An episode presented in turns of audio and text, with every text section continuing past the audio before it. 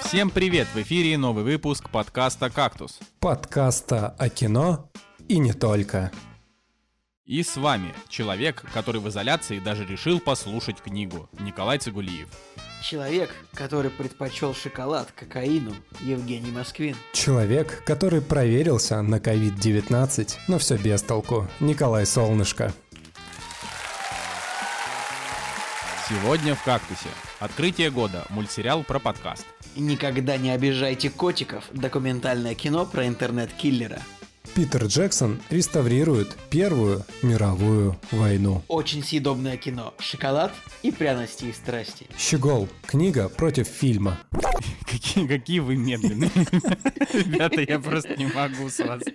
Вообще, вот если вы сейчас это, это, если вот вы сейчас наши э, слушатели, да, вот это вот все послушали, и заставка была динамичная, знайте, эти, эти два э, человека, они делали паузу просто в 10 секунд. Я уже, я уже начинал забывать, что мы еще подкаст записываем. Вообще, Кошмар. Ну что, как дела? Отлично. Ну, а у меня продлились каникулы, считай, до конца мая практически. Но это, мне кажется, у всех продлились каникулы, считай, до конца мая. Это же... Да, но если до этого у меня было полное сохранение заработной платы, то сейчас две трети. Ну, знаешь, две трети лучше, чем, Чем ничего. одна треть. Да. А то и лучше, чем ничего, да, потому что ты, ты еще, знаешь, неплохо устроил. У тебя, у тебя, у тебя, в принципе, не такая плохая зарплата, чтобы страдать по двум третьим от нее. Вот. Я, Я всё что тебе хорошо. скажу? Мы на самом деле вот э, последние два дня, там три, планировали такие, давай куда-нибудь уедем. Я говорю, да, давай куда-нибудь уедем. Э, подогрели своих друзей тоже на эту тему, выбрали местечко на букинге. И думаем, ну, окей. Это вот вы принципе, сейчас собрались куда-то ехать, типа собрались компанией на букинге, что-то выбрали. Ну, неплохо, ребят. Да, неплохо. да, да, все, все, все было хорошо ровно до сегодняшнего дня, потому что все-таки продлили, ввели в Псковской области ограничения, их до этого не было, вот, сейчас ввели, и, к сожалению, все-таки все отменилось. Жек, Жень, ты подаешь очень плохой пример людям, которые пытаются... да, действительно, Жек, ты это самое... Люди пытаются выживать вот как-то, а ты туда сама. Ну, мы, мы ковид-диссиденты, поехали в Псковскую область. Не, я о том, что не ковид... Ну, в смысле, я о том, что вот лю- люди там сидят, все друг друга мотивируют, а Жека такой, блин, сорвалась поездочка. Ну, блин, это был просто момент психоза, когда уже на самом деле мы поняли, что тяжело дома сидеть все это время, подумали, окей, мы типа посидим в другом доме все это время, но да, вот, э, к сожалению, На самом деле, не получилось. Так, ничего. так много кто делал. Так, так вот, вот сейчас, сейчас в Москве очень много кто так делает, но я посмотрел цены и понял, что это делает, ну, такой очень, очень узкий круг людей может себе позволить сейчас подобного рода отдых, если нет своей собственной дачи. Слушайте, Да, а у меня вот. есть такой вопрос. А до какого момента должен сужаться круг людей, чтобы в какой-то момент стать отрезком? Ну, как бы, например, чтобы образовать круг людей, например, нужно, ну, минимум 7 человек, чтобы получился, даже 9, чтобы получился такой нормальный круг. Но в какой-то момент, когда человека станет 4, это уже будет квадрат. А когда человека станет 3, это уже будет треугольник. И когда человека будет 2, это уже будет отрезок. Поэтому вопрос. Ладно, у меня... Так ты сам ответил на свой вопрос. Ты же только, ты же только что, ты его задал, и ты сам на него ответил. Это, конечно, очень увлекательно, Николай, но мне кажется, что даже два человека может образовать круг, если они возьмутся за руки вот типа полукругом, понимаешь?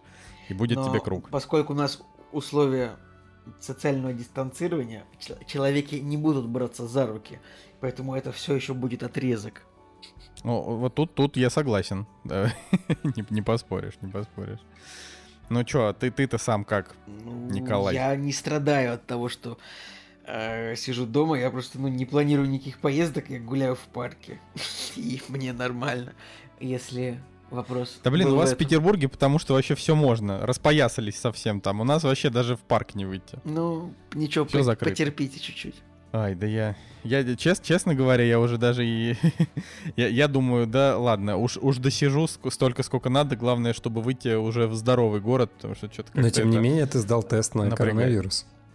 Ну, я сдал просто, потому что мне в один день что-то плохо стало. Прям так плохо стало, что я подумал, ну, похоже, похоже пришел мой черед. Вот я так подумал. А, но так как э, очень много всего нужно для того, чтобы тебя значит, ну, как бы проверили бесплатно, я просто заказал платный тест, вот, и сдал его, и пришли результаты. Но теперь меня гложет то, что, то, что говорят, что эти тесты не очень точные. Ну, вот, Николай, я, как, я пытаюсь дорого, эту дорого мысль. стоил тест? Да не очень дорого, 2000 стоил Ну, тест. Николай, как говорится, лох не мамонт. Э, Так что заработать. Не, ну знаешь, ну как бы... Не-не-не, а, а вот теперь пора спросить Николай, как у тебя дела? А, у меня хорошо дела. Я, я прошел второй Uncharted и уже половину третьего Uncharted. Вот. У меня же была история э, просто максимально очаровательная, когда я решил купить Drake, Drake Collection для Sony, для тех, у кого Sony, те знают, что это такое, типа первые три Uncharted в одной. Они стоят там, не знаю, тысячу рублей, короче. И я подумал, ну ладно, тысячу рублей, я люблю эту ком- компанию Naughty Dog, они классные, надо их поддержать, да и в игры поиграть хочется. Буквально на следующий же, на следующий же день Sony эту игру раздавали не просто по подписке платной, а они просто бесплатно решили ее отдать. Типа, забирайте все. Я такой, да come on вообще. Что такое? То есть, если бы они раздавали ее по подписке PS Plus, мне бы не было обидно, потому что я этой подпиской не пользуюсь. Она как бы для тех, кто онлайн играет, я не играю. Вот. а, но они просто решили ее, типа, отдать бесплатно, поддержать игроков. Я подумал, ну что это такое? Я реально вчера ее купил.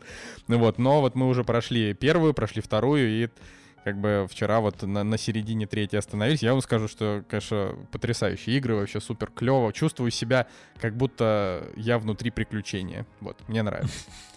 Фильмы надоели уже. А, вот я еще хотел сказать, просто я об этом в подкасте, эм, ну, отдельно ни- никаким блоком рассказывать не буду, но я посмотрел э, «Дом, который построил Джек», потому что что-то меня после последнего подкаста, где мы обсудили Догвиль, где его там Женя посмотрела, я его давно видел, да, мне что-то все-таки проснулся интерес, и я поборол в себе страх перед просмотром этого фильма. Я, конечно же, не охренел вообще с этого фильма. Он вообще максимально охренел. Я после него, наверное, решил, что Дау пока смотреть не буду, потому что...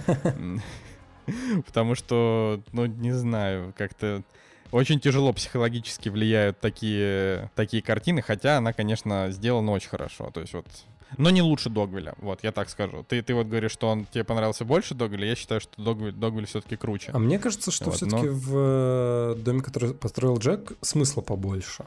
Да там э, смысла-то Да, побольше, мы, мы но... просто записали подкаст, а ты написал, что ты сказал, что тебе не очень понравился, ну, первое там впечатление э, дом, который построил Джек. Вот, и мы сидели, начали вспоминать, э, что же там такое, начали разбирать, разбирать, разбирать, и я просто еще раз для себя как-то понял, что там вот смысла как-то побольше в него вложено. Да я просто не, не скажу, что мне не понравился. На самом деле он довольно крутое кино. Вот просто просто после сцены с убийством детей и как он из одного мертвого ребенка сделал чучело, я, я после этого просто вообще выпал. Ну, Я просто сижу такой. «Э». Ну вот, хотя, хотя, конечно, фильм правда крутой. Ну то есть вот там просто много всего того, что можно сказать, э, что это сделано прям невероятно круто. То есть это такое авторское кино, прям level, high level вообще уровня, но Ларс фон Триер, конечно, претензо- претенциозный абсолютно человек, очень, очень видно снобистский, да, вот сняв такой фильм, это вот он прям плевок в лицо всем, э, как бы, любителям такого стандартного кино. Вот. И я, честно говоря, я очень удивлен, что Жека так спокойно выдерживает вообще такую жесть. Это, это правда. Я раньше почему-то думал, что ты какой-то более, э, так сказать, более э, эмоционально неустойчивый. Ты просто вот так. забыл подкаст, в котором я рассказывал об этом фильме, потому что на, сам, на самом деле я не хотел на него идти в кино. И где-то до середины, э, до середины картины я ощущал себя очень неком- некомфортно, просто крайне некомфортно. Потом произошел какой-то щелчок, и я такой думаю, ладно, все, раз я уже здесь, я должен как бы воспринимать это, э, воспринимать это как картину, как фильм, не, не поддаваясь там эмоциям и так далее. То есть на самом деле мне было очень тяжело его смотреть, просто потом, когда я когда уже фильм закончился, я, там, не знаю, прошел час или второй, я к этому начал более спокойно относиться, потому что понял, для чего все, вся эта жизнь была показана. Ну, в общем, я не знаю, если Ну, тебе как бы, интересно, да может, не, ну это- просто выпуск. Это, это так, да не, я, я это помню, я просто к тому, что я когда уже сам фильм смотрел, я удивился, там, ну ты просто и потом позже ты рассказывал, что типа вот, да, типа нормально, ничего там такого нет. Вот, так что осталось, осталось только, чтобы Цигулиев его посмотрел, и совсем там уже охренел вообще. Ну я, правда, боюсь немножко за психику Николая, вот, но, но мне, мне прям, мне правда любопытно. я даже не знаю. Я пытаюсь теперь придумать, вот с момента, как я его посмотрел, я реально пытаюсь придумать план, как бы сделать так, чтобы Цигулиев его посмотрел, но после этого не удалил меня из друзей, потому что это, знаете, материи-то тонкие. Вот. Так что, Николай, ты где? Э, Я здесь. Я не знаю. Там есть какие-то монстры, может быть, хотя бы маленький инопланетянин, может быть. О, поверь мне, там, там, там, там есть монстры, да. Есть монстрры. Ну, вот, тебя ну вообще, тоже, если, если Николай, у тебя кому-то... тоже абсолютно неправильное представление о том, э, как работает человеческая чужая психика. То есть я могу, может быть, я его посмотрю и не факт, Ну, вообще, что он не, я- не я понравится деле- то, что там какая-то жестокость. Может, мне он не понравится от того, что я не соглашусь там с финалом или что-нибудь. Как бы помнишь, как ты, как ты бомбил с последних мстителей, из-за чего ты бомбил? Из-за того, что тебе ты был не согласен с тем, что э, главный злодей решил уничтожить половину мира, типа, потому что это бессмысленно. Ну да, бывает такое. Короче, Николай, не перестань вешать на всех людей штампы. Это утоп- Я вообще- я не могу. просто. Это невозможно. Нет, нельзя не вешать. В смысле, если мы не будем вешать штампы, если мы будем вешать штампы, то как тогда Николай, мы будем... вот знаешь что, а, вот ты, вот ты как шутить? зажравшийся москвич, Так, вот, понимаешь, вот, вот как, мы, как мы будем продолжать шутить про то, что любое советское кино это, это автоматически 10 из 10 от Жени. Николай, давай-ка ты вот свои эти пуританские замашечки, пожалуйста, в сторону убирай, штампы, наше все. Вот. Но вообще, если кому-то интересно, что я думаю про дом, который построил Джек, можете прочитать у меня в телеграм-канале. Я огромный текст там написал, вообще очень старался. Вот. А, но если хотите еще что-нибудь рассказать, пацаны, вы расскажите, или мы уже пойдем обсуждать новиночки, премьерочки. Пойдем обсуждать новиночки премьерочки. Вот и они! Премьеры недели! Ну что, друзья, э, в очередной раз рубрика кинопремьеры у нас э, существует в домашнем формате, что смотреть дома, в онлайн-кинотеатрах, платно, бесплатно. Э, Я так скажу, что этот список на этой неделе не особо радует. Во-первых, половину фильмов уже мы обсуждали из этого списка. Вот этот вот «Один вдох», «Спутник», «Спутник» мы вроде собирались смотреть, если ну, мы с Николаем, если рейтинг был бы больше, чем 6,6. В итоге рейтинг 6,2, Пролетает, пролетает спутник. ну да, над нами. пролетает. Хотя я тут недавно на одной раздаче, ну как на торрентах сидел, смотрел, можно ли уже найти этот фильм бесплатно для просмотра. И наткнулся на самый великолепный комментарий, типа, вот люб- самый великолепный комментарий к любому русскому фильму. Это типа первый вариант. Жду, когда Евген сделает обзор. Или нет, нет, еще три, три- три варианта. Первый жду, когда Бэткомедиан сделает обзор. Второй вариант посмотрю Бэткомедиана. Третий вариант... Нет, все, третьего нет. Все, вот есть два типа комментариев. И я ви- увидел там оба комментария этих. Я даже не знаю... Я даже не знаю, что можно сказать о людях, которые так пишут уже. О том, что у них э, Бэткомедиан головного мозга. Или как? Как вы считаете? Нет, они просто... Это люди, которые не, не- не хотят вообще воспринимать контент без того, чтобы Бэткомедиан объяснил им, э, как устроен почему, Советский Союз. Почему это плохо и почему на самом деле в СССР было лучше? Э, И, кстати, вот э, к, чести кинопоиска, подборку мы сейчас берем оттуда, но они при этом анонсируют все, что можно посмотреть онлайн, включая то, что нельзя посмотреть у них на сервисе. Мне кажется, что это похвально. Вот. То есть они там пишут, что можно посмотреть «Спутник», и пишут «Море ТВ», «Винг», «Иви», но они не, ну, как бы, ну, у них нельзя. Так что это прикольно. Да, пора до времени. Вот. Мне, кстати, до сих пор э, странная их ценовая политика в отношении цифровых релизов, потому что, вот, допустим, взять а, какой-нибудь Sonic, он у них за 69 рублей продается, и условно в этой же подборке есть фильм «Зеркало» за 209 рублей с, А я объясню. с оценкой 4,7. Я такой, так, с Николасом Кейджем, я такой, так, так, так. Это не так работает. Но это не так работает. Ты просто вот видно, что ты не изучал вопрос, Евгений. Евгений, ну, Ну, что ж давай, ты? давай. Там же как бы в чем суть? Типа они сначала, когда любой сервис, это не, не обязательно кинопоиск, дропает какую-то премьеру, а, он ее пускает по по стандартной цене для премьеры, типа там 300 рублей, 299 рублей. И это везде, на всех сервисах так. Единственное, что Кинопоиск, например, он дает какие-то какие-то там скидки допустим, если ты подписчик 10%, если у тебя мастер-карта еще 20%, поэтому, допустим, у нас всегда висит скидка 30% постоянная, поэтому для нас там 299 это сразу там 209. Но по факту считай 300 рублей. А потом через какое-то время, допустим, от одной недели до месяца с начала релиза, они дают возможность не только купить этот фильм и посмотреть, а еще и взять его на прокат типа на сутки. То есть ты его там начинаешь, типа они тебе дают 48 часов, чтобы его закончить смотреть, и там сколько-то времени, чтобы начать с момента покупки. Вот мы, например, так делали с... э, Господи, ну почти со всеми, короче, фильмами мы делали так. Э, Мы брали их вот в аренду. А вот вперед Pixar а, и что ж там еще было? Ну, короче, вот вперед Pixar. А, и вот фильм с Томом Хэнксом очень классный, который я рассказывал. Прекрасный день по соседству. А, вот, нам их пришлось купить за полную цену, потому что не было на тот момент этих. Вот. И Sonic, он тоже, он поначалу вышел только с возможностью его купить, а сейчас его уже просто можно взять на прокат. Поэтому, если вы хотите не пиратить вдруг, да, это к нашим уже слушателям, но при этом не хотите сильно много платить, то просто подождите, не, не знаю, там, неделю-две с начала релиза и возьмите за 60 рублей этот... Прокат. В, в прокат, да. Вот. Но, по- по-моему, это вообще, по-моему, это супер адекват. Реально, заплатить там 70 рублей, когда ты, ну, то есть это, это сейчас, это в три, в три раза дешевле, чем чашка кофе в Даблби. И не знаю, это в два раза Николай, дешевле, щас чем бы чашка кофе серьезно, вот не в Даблби. Давайте сравнивать все с Даблби. Кстати, в Санкт-Петербурге Даблби, насколько я понимаю, все. Что вы... Что ты вообще рекламируешь какие-то вообще от- отвратительные кофейни, в которых кофе стоит 500 рублей? Николай, стыдно должно Там 300 быть. рублей стоит кофе. Там, Не, ну хорошо, малень- смотри, вот, пожалуйста, в Макдональдсе там кофе стоит там 120. 300 рублей, это не кофе. А, Вкусный, вкусный кофе. Ну да, ну да. Я люблю хипстерские кофейни.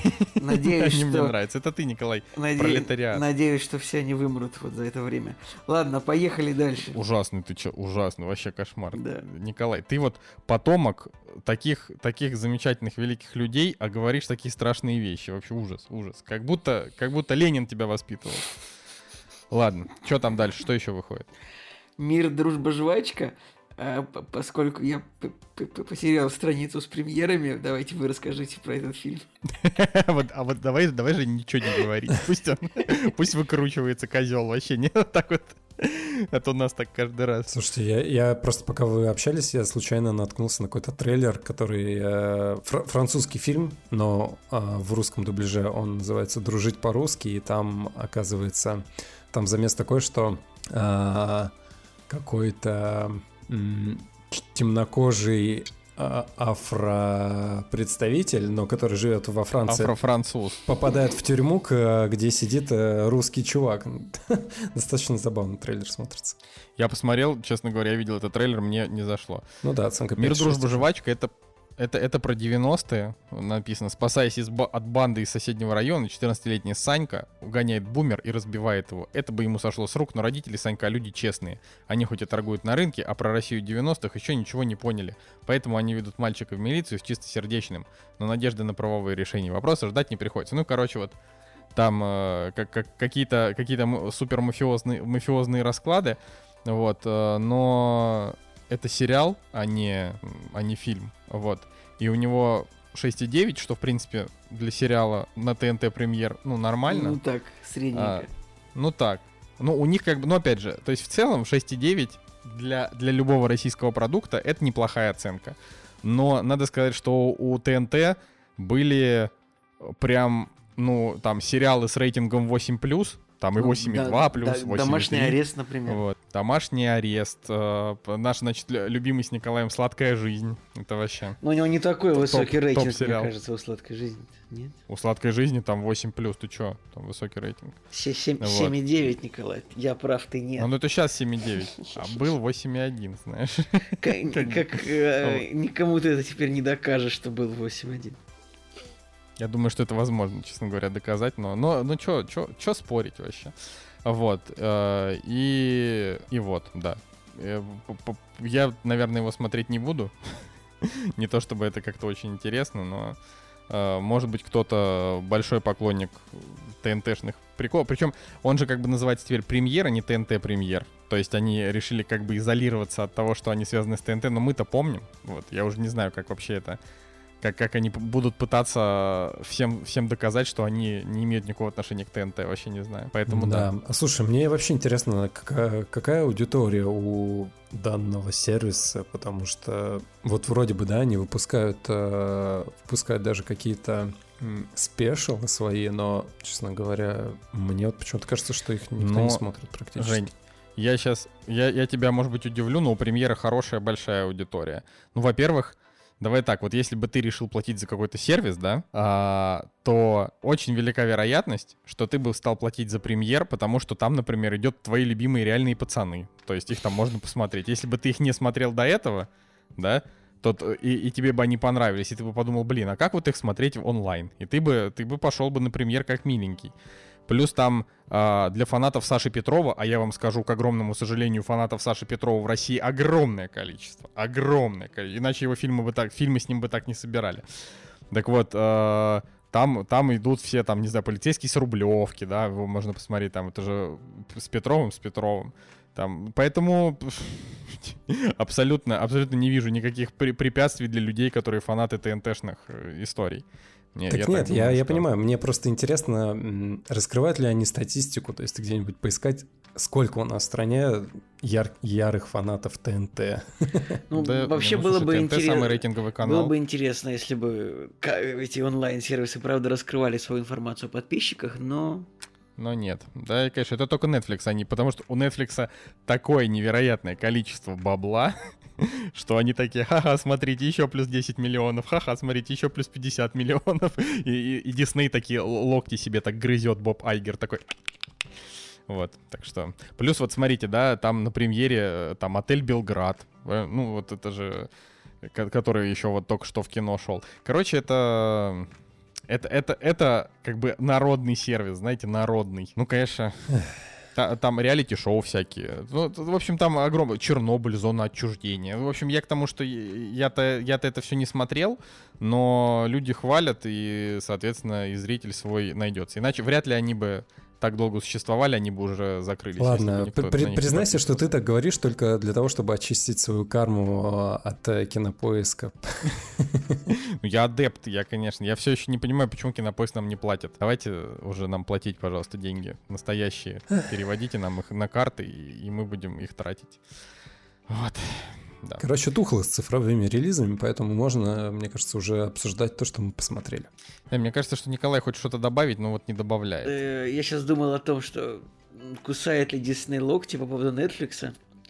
Э, Я сейчас просто смотрел, ну, как бы, скажем так, рыночную стоимость, типа, Диснея и Netflix. В принципе, поскольку Дисней оценивается примерно в 140 миллиардов долларов, а Netflix где-то в 30 миллиардов, то, в принципе, Дисней мог бы просто купить Netflix, я думаю, со временем. Со временем, кстати, это произойдет, скорее всего, мне кажется, что... Я думаю, что нет. Я думаю, Ну- что Netflix э, скорее вообще извернутся, чем, чем продадутся Диснея. Ну, ты же, Николай, ты же знаешь, как это работает. Там же не сидят два человека в Netflix, которые такие, ну да, мы купим. Там тоже все эти компании управляются какими-нибудь инвестиционными фондами, там сидит по 50 человек, которые держат акции, они там собираются и смотрят, что выгодно для компании, для всех. Поэтому э, тоже же это... Поэтому все, поэтому это все очень неоднозначно. Видимо, Николай так говорит, потому что купил пару акций Netflix или Disney. Я, кстати, задумывался о покупке паре акций, правда, не Netflix и Disney, а вообще, в принципе, о том, что а вдруг, а вдруг я куплю какую-нибудь акцию, а она выстрелит, и я заработаю из 30 рублей 42. И что? И вот я буду уже инвестор юный. Хорошая идея, всем советую. Вот. А, ну, по- пойдем дальше. Да, да, да. «Кактус» — подкаст о кино и не только. Хочу немножко рассказать про сериал, который называется, мультсериал, который называется Midnight Gospel. А, у нас его перевели как, а, на кинопоиске, вернее, он висит как «Полночное откровение». А, на Netflix, откуда он родом, там вообще какой-то другой перевод, я не помню даже, как он там называется. А, где-то его называют э, как э, «Полуночное Евангелие», да. Ну, короче, странные какие-то там названия для него дают. На самом деле, перевода, такого прямого перевода Midnight Gospel, наверное, нет. Слушай, забавно, Такого. подожди, потому что вот сейчас, да, он как пол- «Полночное откровение» на Кинопоиске, но буквально дня три назад он был там как э, «Полночное Евангелие». Ну, потому что, как бы, смотрите, проекты Netflix, да, а, они не имеют официального русского проката, соответственно, официальное русское название. Николай, оно- это обычно делается так. Ну, а- обычно, короче, можно посмо- открыть, открыть трейлер на Netflix и включить его с субтитрами. И обычно там есть название официальное, которое предлагает Netflix. Вот, например, сейчас я пытаюсь, сейчас я постараюсь тебе сказать, как там называется Midnight Gospel точно, а ты пока что можешь о нем рассказывать, начинать. Короче, в общем, Midnight Gospel, на- наверное, пра- правильно, ну, в смысле, какой-то дословный перевод будет как по- полуночный госпел. Госпел — это жанр музыки, э, это типа религиозная, религиозная музяка. Вот, такая, которую, не знаю, ну, вот поют чернокожие баптисты в церкви, типа «Oh, happy day!» Вот, Так, это, вот это госпел. не- не- Вот. Это не оскорбляй госпел. В смысле, я не оскорбляю, Ну, ты- госпел — это клево, но просто я к тому, Но что... ты изобразил его очень комично, а это, ну, как бы... В смысле, Happy Day это вообще прекрасная вообще песня. Я ее, если вы не знаете Happy Day, вот я надеюсь, что Настя, которая будет это монтировать, она включит кусочек Happy Day.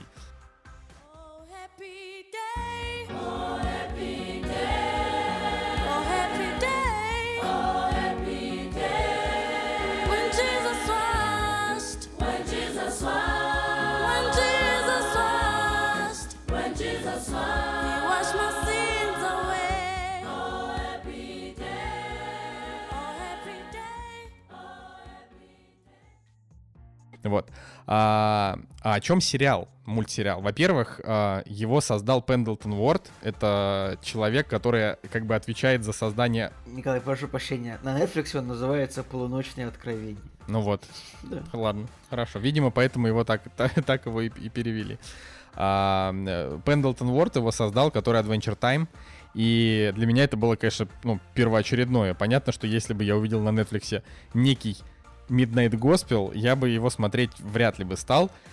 А, но так как Adventure Time это мой любимый вообще мультсериал, и у меня даже татухи есть из Adventure Time, и вообще я считаю, что это самая гениальная вещь, которую придумало человечество, для меня даже вопросов не было, смотреть его или нет. То есть вот э, я зашел на Netflix, смотрю, он вышел, я такой, о, типа, вот он, он уже, давайте смотреть. И я вам скажу, ребят, это, конечно, ощущения просто невероятные от него, невероятные. То есть вот мы включили, значит, Midnight Gospel, посмотрели первую серию, и, и вот когда она закончилась, мы с Настей переглянулись, такие типа, ух ты, вот, вот это да. То есть это... Я уже после первой серии был готов поставить 10 из 10, но в итоге поставил ее после третьей, поэтому, потому что у меня, ну там, не было, не было никаких, никаких сомнений, что это 10 из 10 лично, лично для меня. Но это очень специфическая штука. Короче, это мультфильм-подкаст, и он состоит из двух составляющих состоит из составляющих, простите за это, да. А, первое это то, что Пендлтон Уорд э, со своим талантом к созданию безумных миров, очевидно, если кто-то смотрел Adventure Time, а если кто-то не смотрел, посмотрите Adventure Time, А, значит, а, он, эм, он рисует безумный визуал, а, но на фоне происходит подкаст. И как это происходит? То есть главный герой это подкастер. А, И каждую серию он купил себе какой-то какой-то подержанный э, аппарат для перемещения своего, как бы это сказать, короче, он, он засовывает голову в такую штуку, похожую немножко на вагину. А, видимо, это специально так сделано. То есть это, возможно, в этом есть какая-то отсылка, короче. Он засовывает, значит, туда, а, туда голову, и создается его аватар, который он сам выбирает, и он отправляется на какую-то рандомную планету, в какой-то рандомный мир. Они абсолютно все разные, все какие-то сумасшедшие, там что-то происходит. А, и когда он появляется на этой планете, там на протяжении, ну, там, оставшихся, условно, там, 17 минут, да, из 20-минутного хронометража, он встречает какого-то из э, жителей этой планеты и начинает вести с ним диалог. А диалог этот, это, значит, есть такой комик Дункан Трассел, и у него есть свой подкаст. Я так понимаю, что это то ли э, настоящие подкасты Дункана Трассела какие-то, потому что я не, не ну, я, в общем, я в интернете, к сожалению, пока не докопался до этой информации, а, то ли это специально записанные им подкасты для этого мультика. Соответственно, а, вот мы, мы на протяжении каждой серии мы наблюдаем, как а, главный герой подкастер и его вот этот временный приятель, как они проходят некий путь. То есть они находятся постоянно в каком-то движении, и вокруг происходит все время какая-то дичь, и они в этой дичи как-то участвуют. Иногда подкаст прерывается, и они отвлекаются именно на то, что происходит в мире вокруг. А то, что происходит, я вам это словами объяснить не смогу, ну то есть там просто всякая дичь. Например, первая серия, он отправляется на планету, а, которая как бы это то ли земля, то ли какая-то альтернативная земля, а, на которой захватывают, за- ну, на которой случился зомби-апокалипсис, и все, он уже как бы идет к тому, что люди э, окончательно вымрут, и он попадает в Белый дом и начинает общаться с президентом. Но он общается с ним не о каких там президентских делах, а конкретно подкаст там вот первой серии, он посвящен а, там таблеткам, марихуане, какому-то самопознанию там в тяжелое время. Вот. И они вот идут, и ты а, смешиваешь вот этот сумасшедший визуал, который происходит, как они там стреляют по зомбакам, там вокруг какие-то люди что-то бегают, какая-то женщина рожает, в общем, там прям совсем все это странно, какие-то огромные монстры появляются. А, но они при этом разговаривают не об этом, они просто говорят о каких-то, о каких-то там важных для них вещах. И каждая серия это такой отдельный подкаст с разными людьми, они говорят о разных абсолютно а, темах. В общем, ребята, это просто, просто что-то вообще. Я не знаю, как это, как это объяснить. Вот он, он потрясающий абсолютно. Я не знаю, как, как они это придумали, как они это сделали, но это 10 из 10. Лучшее вообще, что я смотрел в этом году. И лучшее, Ты что я хотел, смотрел за последние два года. подкаст был именно таким. Я бы хотел сделать себе татуировку теперь из этого мультика. но, но таким, как этот, как этот подкаст, я бы не хотел. Николай, по- подо- подожди, подожди. Может быть, может быть, еще это не стоит того. Ну, как бы, вдруг... Ты чё, это же, Николай, любовь с первого взгляда, она такая. Она, она сильна. Но я могу сказать однозначно, я прям настоятельно, критически советую всем его посмотреть, особенно тем, кто любит подкасты. А, и если вы любите еще к подкастам еще и всякие... Если вы плюс еще отдельно от этого любите всякие сюрреалистичные штуки, то для вас это вообще будет полный кайф. А если вы прям такой плотный фанат Adventure Time, не факт, что вам это зайдет, по- потому что Adventure Time это сюжетный мультик, а здесь нет сюжета. Здесь они просто, просто разговаривают. Но то, как это сделано, там есть такая, такой небольшой костяк, что у него там нет денег, и он записывает эти подкасты для того, чтобы подзаработать и отдать там долг сестре. Но это, не знаю, секунд 40 в серии этому, э, значит, э, уделяется время. Все остальное время, в общем, герой просто путешествует и говорит. И это правда формат, ну, какой-то крутой. Там всего 8 серий, к сожалению, в первом сезоне. Но они вышли все сразу, это плюс. Но ты их посмотрел и все. Ну и вот и теперь, когда будет второй сезон, ну через год, наверное. И ждать это совершенно невозможно. И вот я не знаю, ну это вот прям правда класс. Это, это то, чего я ждал. Я не хочу его перехвалить, потому что я, я занижу ваши ожидания. Он может показаться странным, он может просто не зайти как формат. Но вот когда ты живешь там в 2020 году, и ты уже посмотрел все, что только можно. Как, я не знаю, как Ларс фон Триер расчленяет э, детей и набивает чучелами. Как, э, я не знаю, как там в- Скорсезе снимает три с половиной часа занудную гангстерскую драму. Ты, ты- ты уже настолько все посмотрел, что тебе хочется чего-то нового. Вот «Полночное откровение» — это новое. Это вот то, то, что вы точно не смотрели подобного раньше, потому что они просто придумали новую тему. Но насколько она будет для вас хороша, я не уверен. Мне очень хороша. Вот. Я закончил. Хочу рассказать историю, связанную с этим мультфильмом. В общем, э, на наших любимых торрентах э, уже выложен, на самом деле, этот мультфильм, но он выложен без субтитров. И я подумал, ну ладно, допустим. А, Оформлю, пойду по стопам Цигулиева и оформлю вторую бесплатную подписку. Вторую, может быть, двенадцатую. Не-не, стопам. пока у меня на самом деле вторая была. Ребята, 200, 200 рублей просто в восьмером, или ладно, в пятером скиньтесь, да оплатите себе подписку вообще. Чё за... Николай, что за коммунизм вообще? Моя подписка, моя подписка. Ясно? Не буду ни с кем делиться своей подпиской. Да, и платить тоже не буду, правильно, буду скачивать. Да, это будет бесплатная подписка, но моя. Ну вот представь, мы с Николаем а, скинулись на двоих, и я захожу на Netflix, и мне тут ни с того ни с сего начинают э, рекламировать э, фильмы про инопланетян и собак. Я такой, так, стоп, подождите. А Николаю начинают потом Минуточку. рекламировать фильмы про, Про советские танки. про, не- про Николаса Кейджа. Ну-ну. Вот, а, в общем, но я когда начал, то есть я вел другой email адрес, но я забыл, какая у меня карта была привязана к той, к тому первому аккаунту. И я наугад выбрал одну там из трех, и, конечно же, оказалось то, что она уже была там.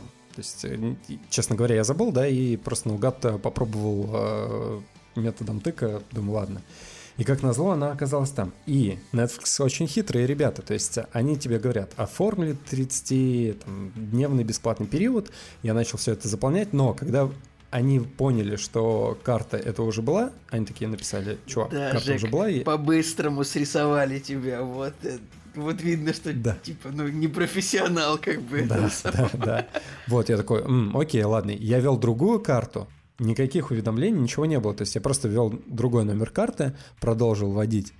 Но, а, и когда нажал на кнопку «Готово», с меня списалось там 11 евро. Я такой, так, подождите, 30 30-дневный бесплатный период. Ну, то есть, если тебя палят, да, то тогда все. И с меня списалось 11 евро, пришлось, блин, писать в поддержку и унижаться, говорить о том, что, ой, извините, я на самом деле ошибся. Не, это на самом деле нормальная тема, ничего не жаться, потому что часто очень оформляешь подписку на какой-нибудь какой-нибудь дерьмовый сервис, какой-нибудь аудиокнижный. Премьер бы- ТНТ. какой- какой-нибудь оформляешь себе подписку на какой-нибудь аудиокнижный сервис, который рекламируют все э, блогеры, типа, вау, думаешь, он классный, потом ты заходишь на него, а там только русская боевая фантастика с книгами про попаданцев, сплошные и классическая литература, а больше ничего интересного там нет, ты такой думаешь, ну охренеть, я 500 рублей потратил, поэтому, ну вы понимаете, да, про какой я сервис говорю? Мы, мы тут ругаем, нет сервиса, которые нам нравятся, не нравятся по своему этому. Короче, Да, Николай, нам никто не заносит, поэтому мы ругаем Хорошо, все просто короче, на, на сервисе Storytel одни, одна сплошная русская фантастика про попаданцев э, и, и- и классика, поэтому не пользуйтесь этим сервисом. Мое мнение, вы можете делать, что хотите. Э, так, На самом деле, я сейчас на секунду перебью. Николай, на всех сервисах с аудиокнигами абсолютно одинаковый набор. Абсолютно одинаковый набор.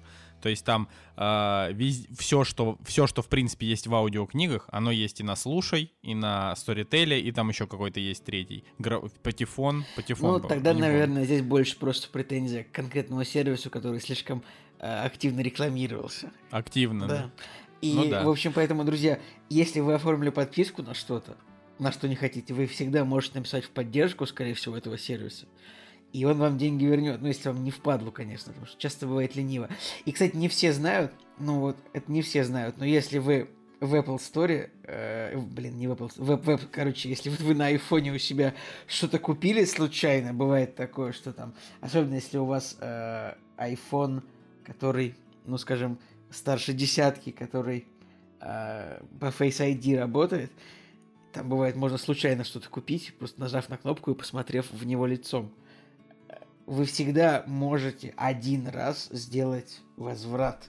Ну, типа, фирма Apple позволяет. Вот звоните и говорите, я случайно, совсем случайно купил себе подписку на приложение. Мне оно не нужно, мне нужно, чтобы вы его отменили, и они вам помогут по-любому. Но только один раз. Второй раз ошибиться нельзя. Вот так, ну, мало ли, наверняка сейчас из дома сидят, там подпис... покупают какую-то дрянь себе, подписываются, а, и не знают, что можно отменить, если что. О чем я, о чем я Спасибо, изначально Николай, за- говорил? за полезный О чем я совет. говорил изначально вообще? Почему я вдруг про Storytel? Это... э, да, Netflix. Но Netflix молодцы. Всегда можно... Вот, если кто не знал, друзья, Netflix можно взять 30 дней бесплатно, как бы, и нормально. Да, и, и, и так делать целый год, если у вас есть 12 карт. А там и 24. Знаете, лишними карты, как говорится, не будут. «Кактус» — подкаст о кино и не только. Ладно, а, Жень, Жень, Да. давай про сладкое кино начни, расскажи. Слушай, мне понравилась шутка, которую я придумал к, к этому выпуску. То есть э, я начал, смотри, вот вообще предыстория такая, что э, я посмотрел наконец-то вообще полноценно «Поймай меня, если сможешь» с Леонардо Ди Каприо. И что-то мне так понравилось, что он, как он играет. Я такой думаю, дай-ка я посмотрю, э, какие фильмы я с ним еще не видел. И попал на фильм э, «Что гложет э, Гилберта Грейпа», господи, какое ужасное название, которое я не могу выговорить. Так вот, там играл Джонни Депп, и я такой... И я как-то плавно с фильмографии Леонардо Ди Каприо перетек на Джонни Деппа. Вот, и забил на Леонардо Ди Каприо, начал скачивать фильмы, все, которые не видел с Джонни Деппом, и среди них было э, Среди них оказалось два фильма «Шоколад» и «Кокаин». Вот, а когда пришлось выбирать, что смотреть, все-таки «Кокаин» я немножко от- отодвинул в сторону и выбрал «Шоколад». Слушайте, я абсолютно не пожалел о своем выборе, потому что шоколад... Я вот, кстати, я, я, кстати, смотрел «Кокаин». э, ну, это не, не сказать, что это супер прям кино. Оно, как мне кажется, и большая часть таких фильмов, оно своей культовости такой прям не стоит. Ну, давай, да. Вот, а «Шоколад» оказался просто потрясающим фильмом, который э, играет на тех э, чувствах, на тех струнах моей души, которые... ну, в общем, мне было интересно смотреть этот фильм, потому что там ломаются стереотипы, а, люди меняются, да, они... э, Кто-то там был злым, плохим, стал хорошим. В общем, отличное кино, которое вот мне было прям приятно смотреть, и оказалось, что этот фильм снял э, шведский господин Лассе Хельстрöm, Хальстрöm, вот, и... Мне кажется, что про шведов нужно говорить не господин, а как-то по-другому. Как вот Николай должен знать. Да, вполне, господин, нормально. Ладно. Ну, мистер. Так. Мистер, мистер, окей. И, в общем, этот человек, он снял как раз-таки «Что гложет Гилберта Грейпа», «Хатика. Самый верный друг», э, «Собачью жизнь», которую мы недавно обсуждали. И, в общем, фильм фильмы, от которых, от, от которых плачут, э, так сказать, э, две, две трети нашего подкаста. Да, вот. А «Шоколад» на самом деле старый фильм, он э, 2000 года. А, и там играет э, Жюльет Бинош. И что было дополнительным бонусом вообще к, к этой картине, потому что Жюльет Бинош играла в английском пациенте, который, опять же, я недавно рассказывал, который мне очень понравился. И он понравился именно там, а, одна из причин, потому что там Жюльет Бинош очень круто играла. Вот. И здесь у нее главная роль. А, и Фильм вообще рассказывает историю о матери с девочкой, которые путешествуют, э, перемещаются из, одного города в другой. А, Она знает рецепт э, всех шоколадных, э, как мне показалось, всех шоколадных а, конфет, сладостей и так далее. Вот. И она как бы приезжает в город, открывает там шоколадную лавку и вот пытается как бы наладить свою жизнь, остаться в этом городе. И фильм концентрируется вот как раз-таки на городе, да, вот э, в которой в- одна, там даже деревенька, наверное, да, в которую она попадает. На самом деле, а, очень круто смотреть этот фильм, как ни странно, после Догвиля. Потому что... э, На контрасте. да, фильм на контрасте, потому что э, сценарно он очень похож, и фабула, фабула у него очень похожа, потому что малень- маленький городок, да, все жители друг друга знают, все жители э, так или иначе связаны друг с другом, а, плюс там есть э, религиозная тематика, да, и появляется чужестранец, который не вписывается в их традиции, устои, и, в общем, на этом строится конфликт. Но здесь, именно здесь вот прям такая чистая, светлая сторона, которая а, меняет все вокруг себя, и от этого фильм, конечно, было просто невероятно круто смотреть. Э, В какой-то момент еще появляется Джонни Депп, а от этого вообще сносит крышу. Вот, и Что-то же э, мы не понимаем, Женя, о чем кино-то. А, вообще, да, правда.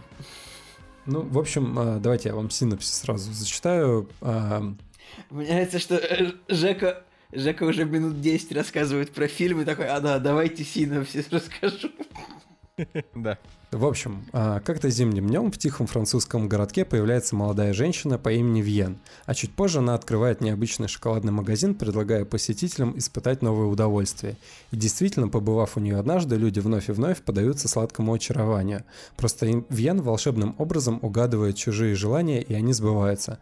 Но только когда в город приезжает Ру, Вьен наконец смогла понять свои собственные троеточия. В общем, основа, да, вот а, то, что, в, как я уже сказал, в а, городок со своими устоями, традициями и так далее приезжает человек, который туда не вписывается, а, тем, что вот открывает а, шоколадную лавку такую, а городок на самом деле такой ре- религиозный, а, им правит такой скуп- я не знаю, скупой, религиозный, э, традиц- традиционный мэр, да, у которого там свои, свои взгляды на жизнь, и которые он продвигает среди своих э, горожан, вот. И у них начинается на, на вот между Вьен, вот этой женщиной, и мэром начинается война, скажем так, да, война взглядов вообще на жизнь, на то, как э, нужно, не знаю, существовать. Вот, и на самом деле очень интересно смотреть э, фильм, потому что вот как раз-таки на из-за того, на чем построен конфликт вот этого фильма, да, то, как он снят, какие там краски, вообще свет такой теплый, потрясающе. Вот я прям в восторге оказался от э, того, что увидел. Ну, доброе кино, мол. Э, Иногда, иногда стоит посмотреть. Да, ну и, и немножко постер такой обманчивый. То есть, э, если посмотреть постер, кажется, что... Ну, в общем, постер у меня немножко другие ассоциации вызывает. Фильм...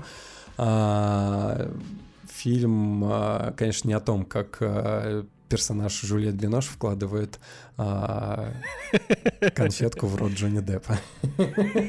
Более того, я так понимаю, что Джонни Депп там еще и далеко не главную роль Да, играет, Джонни Депп, что- э, у него второстепенная, скажем так, э, роль. Он появляется в середине фильма, но, ребята, а, 2000 год, «Пираты Карибского моря» еще не сняты, а здесь он играет э, капитана, кор- капитана корабля.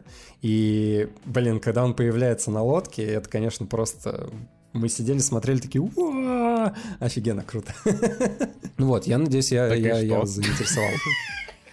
Нет, нет, я просто, я просто все жду, когда ты, когда ты вывод какой-то сделаешь, потому что э, пока ты просто накидываешь о том, что, что это вообще, что это вообще, это мелодрама, это, Ну, это драма комедия. на что похоже, драма-комедия. там, Вот. э, В принципе, на самом деле, я не зря Догвиль вспомнил, потому что в какой-то момент а, я так переживал за главных персонажей, что мне прям было страшно. Мне кажется, вот главный совет, реально, нужно посмотреть Догвиль, а потом этот фильм, потому что, начиная, зная, что ну, зная, как люди могут обращаться с чужаками, да, как э, могут там а, проявлять свою злость, агрессию и так далее, я на самом деле очень сильно переживал а, вот на, на вот этом эмоциональном фоне, да, я очень сильно переживал за главных персонажей, и когда в какой-то момент там происходило то или иное событие, хорошее или плохое, я вот у меня душевные, душевные метания, они были, конечно, вот настолько искренние, настолько максимальные, что я действительно спрашивал просто. Просто Надя смотрел этот фильм, да? А я нет. И я такой, господи, скажи мне, пожалуйста, что с ним все будет хорошо. Вот. Не, ну вообще, конечно, после того, как ты посмотрел какой-то жесткий фильм, тебе вообще больше не хочется доверять фильмам. То есть вот э, я, я, я просто не представляю, как я буду смотреть то, что я еще не успел посмотреть Ларса фон Триера, потому что я теперь буду ждать только, только самого плохого. И как бы это, это, это дело такое. Просто сюжет рассказывать фильма не имеет смысла, да, вот все, что я о нем сказал, да, вот он, в принципе, в- вокруг этого и развивается, но просто нужно еще раз подчеркнуть о том, что здесь потряс- просто потрясающая игра актеров, а, максимальное попадание, мне кажется, в каждую, в каждую роль. Смотрите, да, здесь играет Джуди Денч, Жульет Бинош, Альфред Малина, он играет злодея, Джонни Депп, Кэрриан Мосс из «Матрицы». И, в общем, э, такой подбор, что прям ух. И играет еще одна потрясающая актриса, там а, тоже второстепен... глав... главная второстепенная роль, а, шведская актриса Лена Алин, наверное, так э, падает ударение. В общем, тоже классно играет, и а, одно удовольствие смотреть за, конечно, происходящим.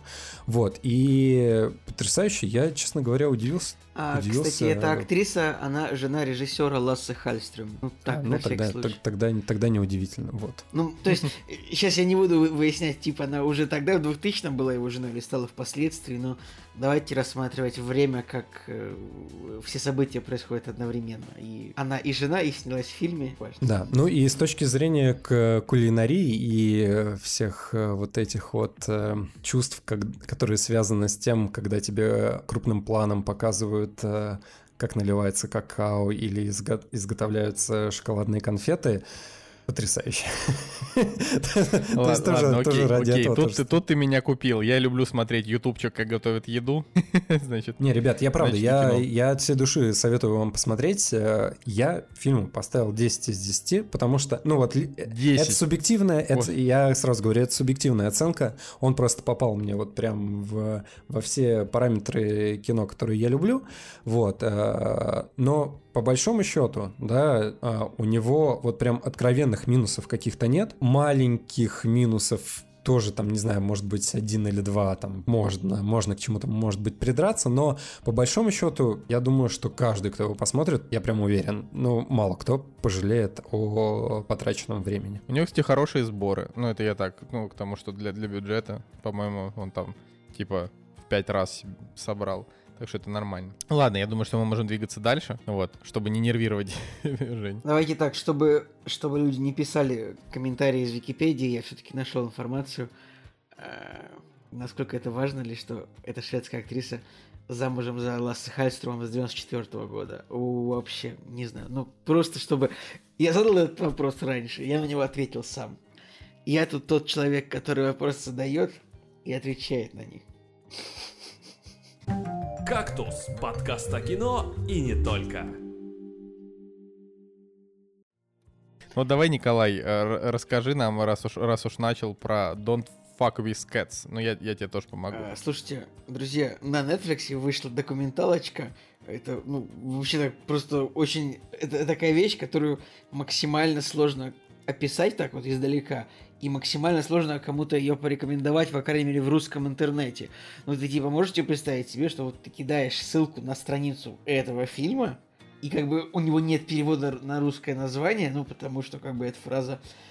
а, короче говоря, документальный фильм, который называется Don't Fuck With Cats, Hunting an Internet Killer. Ну, если бы это можно переводить на русский цензурно, это бы звучало как «Не связывайтесь с кошками, охота на интернет-убийцу», да? Что же это такое? Тут прям, это реально, наверное, одна из самых сложных вещей к описанию, которые мне когда-либо приходилось, э, приходилось рассказать. В общем, этот, это документальный фильм, который изначально рассказывает нам о фейсбучной группе людей, то есть, ну, понимаете, вот группы там ВКонтакте. Помните, вот в начале 2000-х, когда вот еще ВКонтакте был, ну, не коммерциализирован, а просто по приколу, там были, типа, группы любителей постоять в теньке, там, или, может, кто-нибудь, помнит классическую группу любителей перевернуть подушку другой, более прохладной стороной? Николай, помнишь такую группу? Нет, не помню, честно говоря. Ты не помнишь? Была типа была группа э, группа тех, кто не любит бабок с тележками, которые хамят в метро. А, все, я понял, это группа в... Да-да-да, все, помню. Просто просто группы ВКонтакте, которые вот создавались, ну, о, да, я люблю перевернуть подушку более теплой, э, более прохладной стороной. Я вступлю. Вот сейчас, конечно, все группы ВКонтакте не обязательно полезные. Вот, неважно, что ты отошел от, от фильма. А фильм, итак, фильм, он рассказывает о том, как одновременно вот так где-то в Америке несколько, несколько людей увидело видео о том, как человек убивает котят, ну, настоящее снятое видео о том, как человек о, убивает несколько котят. И они создали группу вот, о, о поиске этого человека, чтобы найти его, ну, как бы, и что-то с ним сделать. Фейсбуке. На Фейсбуке они создали группу, чтобы этого человека найти и как-то его, не знаю, обезвредить, наказать, вот. А, и действительно, вот как бы сначала фильм начинается с того, что, правда, нам рассказывают про несколько людей, которые в этой группе состояли, о том, кто они, ну, там два человека, в принципе, и о том, как они искали вот, по, по тем видео, а появлялись все новые новые видео, в итоге у них появилось, у них же не- несколько видео, как этот человек убивает кошек. Но что происходит дальше в этом фильме, как бы вот просто я вот максимально бы не хотел это рассказывать, потому что это невероятно интересно. То есть этот документальный фильм, он интереснее, вот на каком-то моменте он интереснее, чем любой детектив. Он интереснее, чем, я не знаю, там, давайте накидайте мне детективы какие-нибудь, там, не знаю, пленницы. Достать ножи. Да, блин, достать ножи это не детектив, ты же знаешь. Детектив. Да ладно. Он интереснее, чем настоящий детектив первый сезон. Просто вот именно по сюжету в какой-то момент, когда все эти интернет-чуваки на основании выложенных фотографий этим человеком, на основании загруженных видео, они просто делают какие-то выводы, сидят, общаются. Это невероятно интересно. Ну и какие... Сейчас, хорошо, давайте так, вот, вот здесь, здесь мы сделаем паузу. Те, кто не хотят вообще ничего больше про него знать, идите и смотрите. Дальше мы обсудим с, с Николаем его уже более-менее со спойлерами. Ты уверен, что так мы можем так поступить прям с людьми? Вот так просто вывалить Ну, потому что всё? я уже, я уже предупредил два выпуска назад. Все, мы подкаст, мы разговариваем про кино. Блин, почему мы вообще должны только рассказывать э, о, синопсисе? Это меня не устраивает. Хорошо. Ребят, ну вот, пожалуйста, вот вы реально, я вам очень сильно советую, если вы этот фильм еще не смотрели, я вам максимально советую э, пойти на Netflix, найти как-нибудь подписку себе. Способы есть, мы уже рассказывали о них. Первый способ это деньги. Второй способ это э, почтовый адрес свободный. Вот, и обязательно посмотреть документалочку Don't Fuck With Cats Hunting an Internet Killer. У меня всегда, я как бы, когда что-то читаю по-английски, я такой думаю, насколько ли мне нужно делать вид, что я общаюсь с иностранцами, или я могу прочитать это в с поганым русским акцентом. Ну так вот, обязательно посмотрите, потому что вот сейчас будет рассказано со спойлерами, и это вот, ну, просмотр, он уже будет как бы не нужен абсолютно после того, как мы расскажем, что будет. Поэтому вот сейчас я специально долго говорю, что вы могли вот если, Господи, если- я, если уже, вы я там- уже не могу, я уже хочу просто если встать, вы встать там, и убежать. Если вы там, не знаю, в машине едете или там, а, не знаю, убираетесь в квартире, пока слушаете подкаст, вот вы сейчас можете там подойти, переключить подкаст там на 5 минут вперед, чтобы, ну, следующая тема была. Поэтому сейчас будем со спойлерами рассказывать. Ну, я не знаю, поэтому Короче. не- пусть Николай расскажет, пожалуйста. Я не хочу просто д- там прям совсем жестко спойлерить, это уж та- такое дело. А, нужно понимать, что э, Don't Fuck With Cats — это реальная история, а это значит, что когда ты э, видишь реальные кадры, которые там показывают, немножечко даже вот берет дрожь.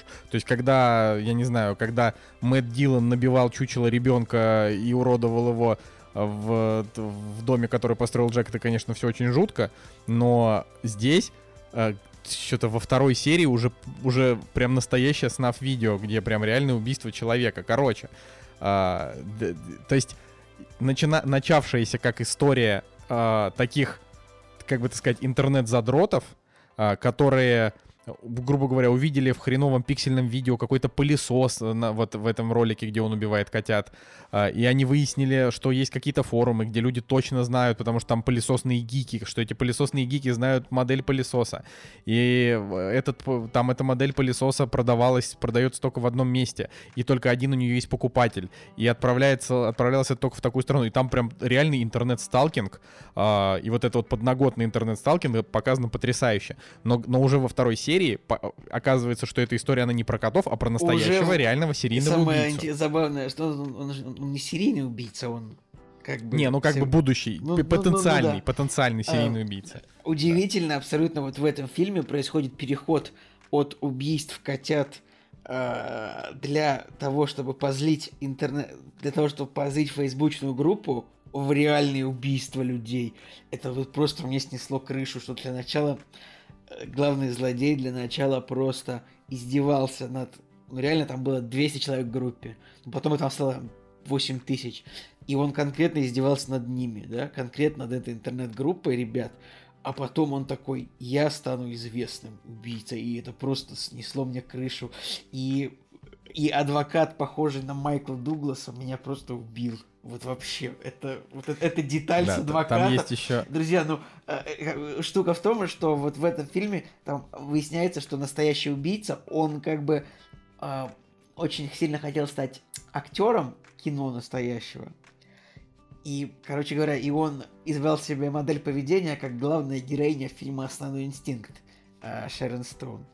И как бы он в своем реальном убийстве и в своем поведении, он прямо, прямо видно по документальным кадрам, как он подражает героине основного инстинкта и как бы делает все как она. Короче, блин, это просто, просто меня это, меня это просто Не, ну, разорвало, последних- Николай, меня это просто разорвало. Этот, этот, Вот вообще абсолютно согласен. То есть там вот, когда, когда уже под конец а, ты понимаешь а, всю суть задумки, которую, ну, здесь мы уже точно рассказывать не будем, потому что уже совсем свинство будет, да?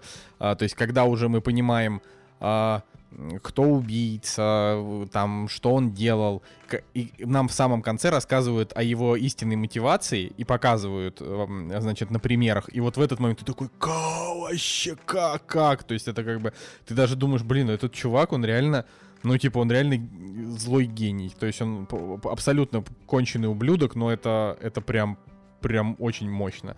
И, конечно, классно. Самое вот еще главное, что, если вы до этого момента дослушали, когда вы будете смотреть, а я уверен, что это обязательно надо смотреть, а, когда вы- потому что это просто, не знаю, в общем, это, это вышка в документалках на данный момент вообще очень круто. Я прям считаю, что огонь.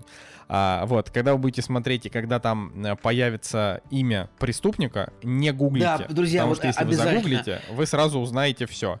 Да, Вот, друзья, а этого делать не надо, но- гуглите.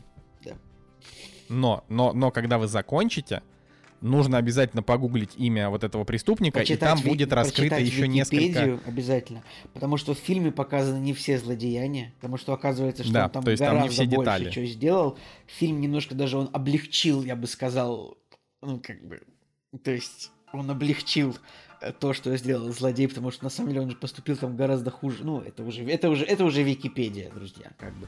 Это уже не, не, Да. не- не мы. Но, но, но если вы, например, переживаете в отношении того, что там придется смотреть на всякие кошмары, а, там вот с- сам видос, сами моменты убийств, и вот это все это там не показывают. То есть там как бы они специально там показывают какой-нибудь уголочек, кадры и так далее, так чтобы не было вот напрямую вот этих кадров, а, ну, смертей, вот, потому что Иначе это, ну, Netflix, мне кажется, он такое просто не может себе позволить. Вот. А, так я скажу, что, ну, то есть это см- смотрится это легко, очень интересно, но в какой-то момент ты прям, прям потеешь. Ты думаешь, господи, от напряжения. Есть думаешь, нифига себе, а что дальше, а что будет? Вот. Там, например, есть совершенно невероятно жуткий момент, который абсолютно ни на что не влияет. а, но там главная героиня, она типа работает в казино. Да, и в А, какой-то и- момент а, у них есть группы, в которых появляются видео, и в, в какой-то момент а, главная героиня увидела, что один из фейковых аккаунтов, который был связан, как они считали, с тем, кто убивал котят, он лайкнул видео, а, где показывается... Он, он лайкнул видео с, с тем казино, в котором она работает. И как бы... И там становится жутко, причем непонятно, вот это, эта история совсем не получила продолжения, к сожалению. Это я не очень понял вообще, было ли это реально связано с...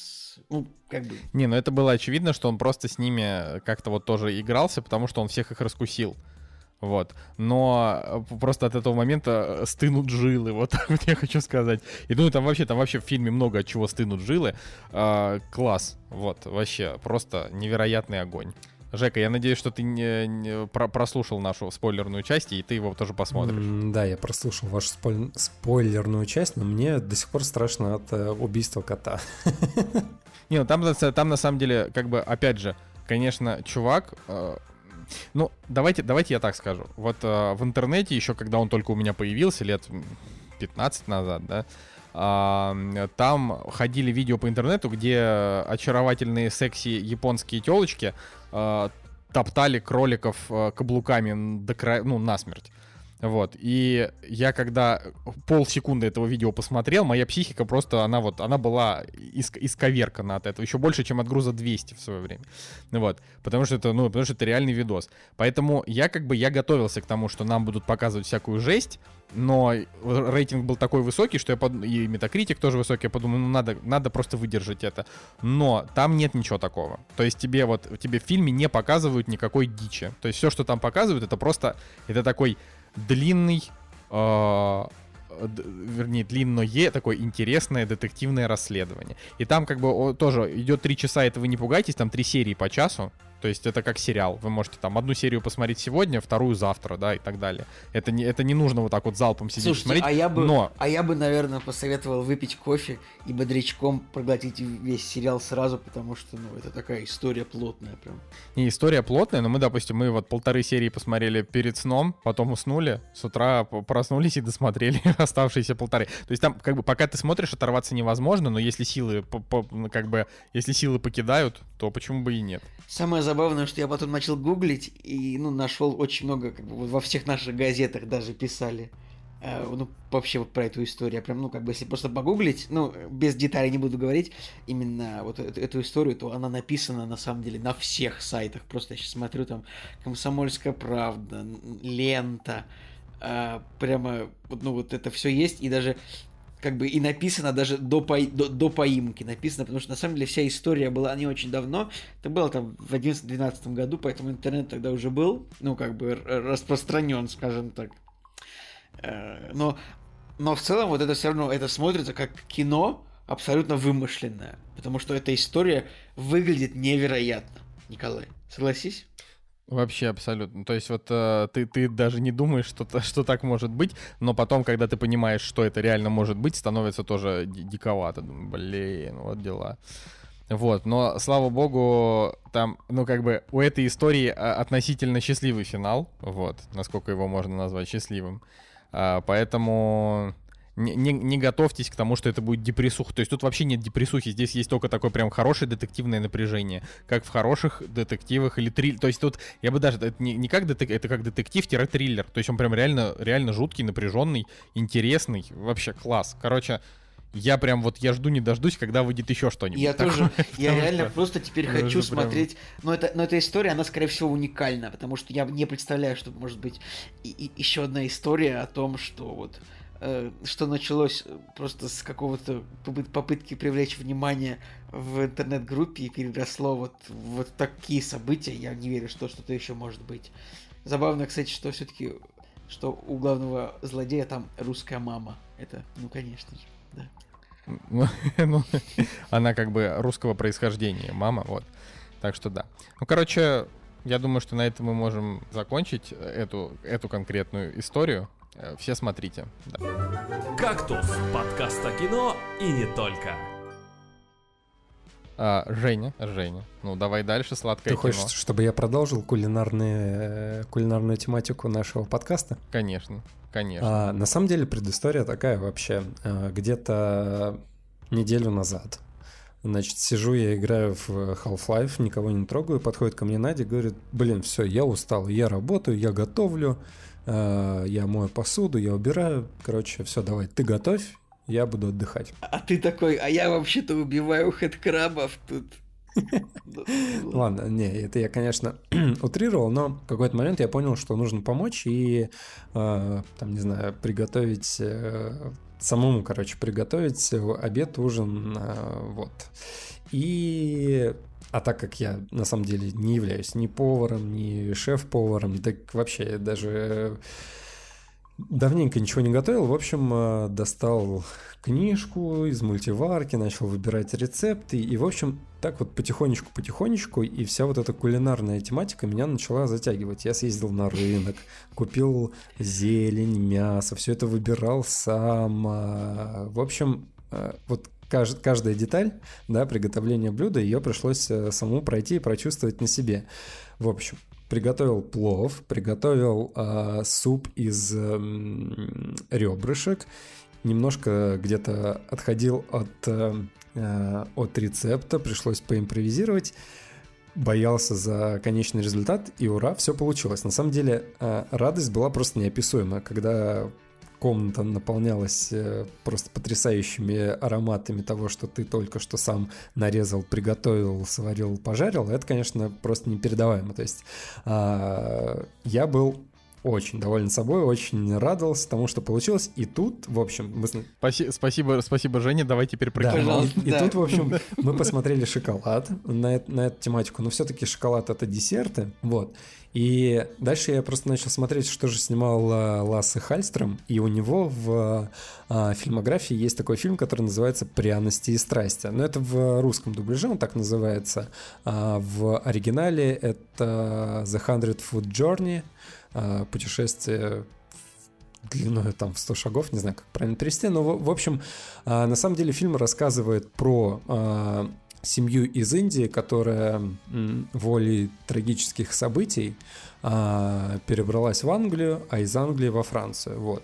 И эта семья, он- она, ну, эта семья, они как бы кулинары. То есть э, мать была шеф-поваром, а, и сын как бы унаследовал ее навыки, искусство и так далее.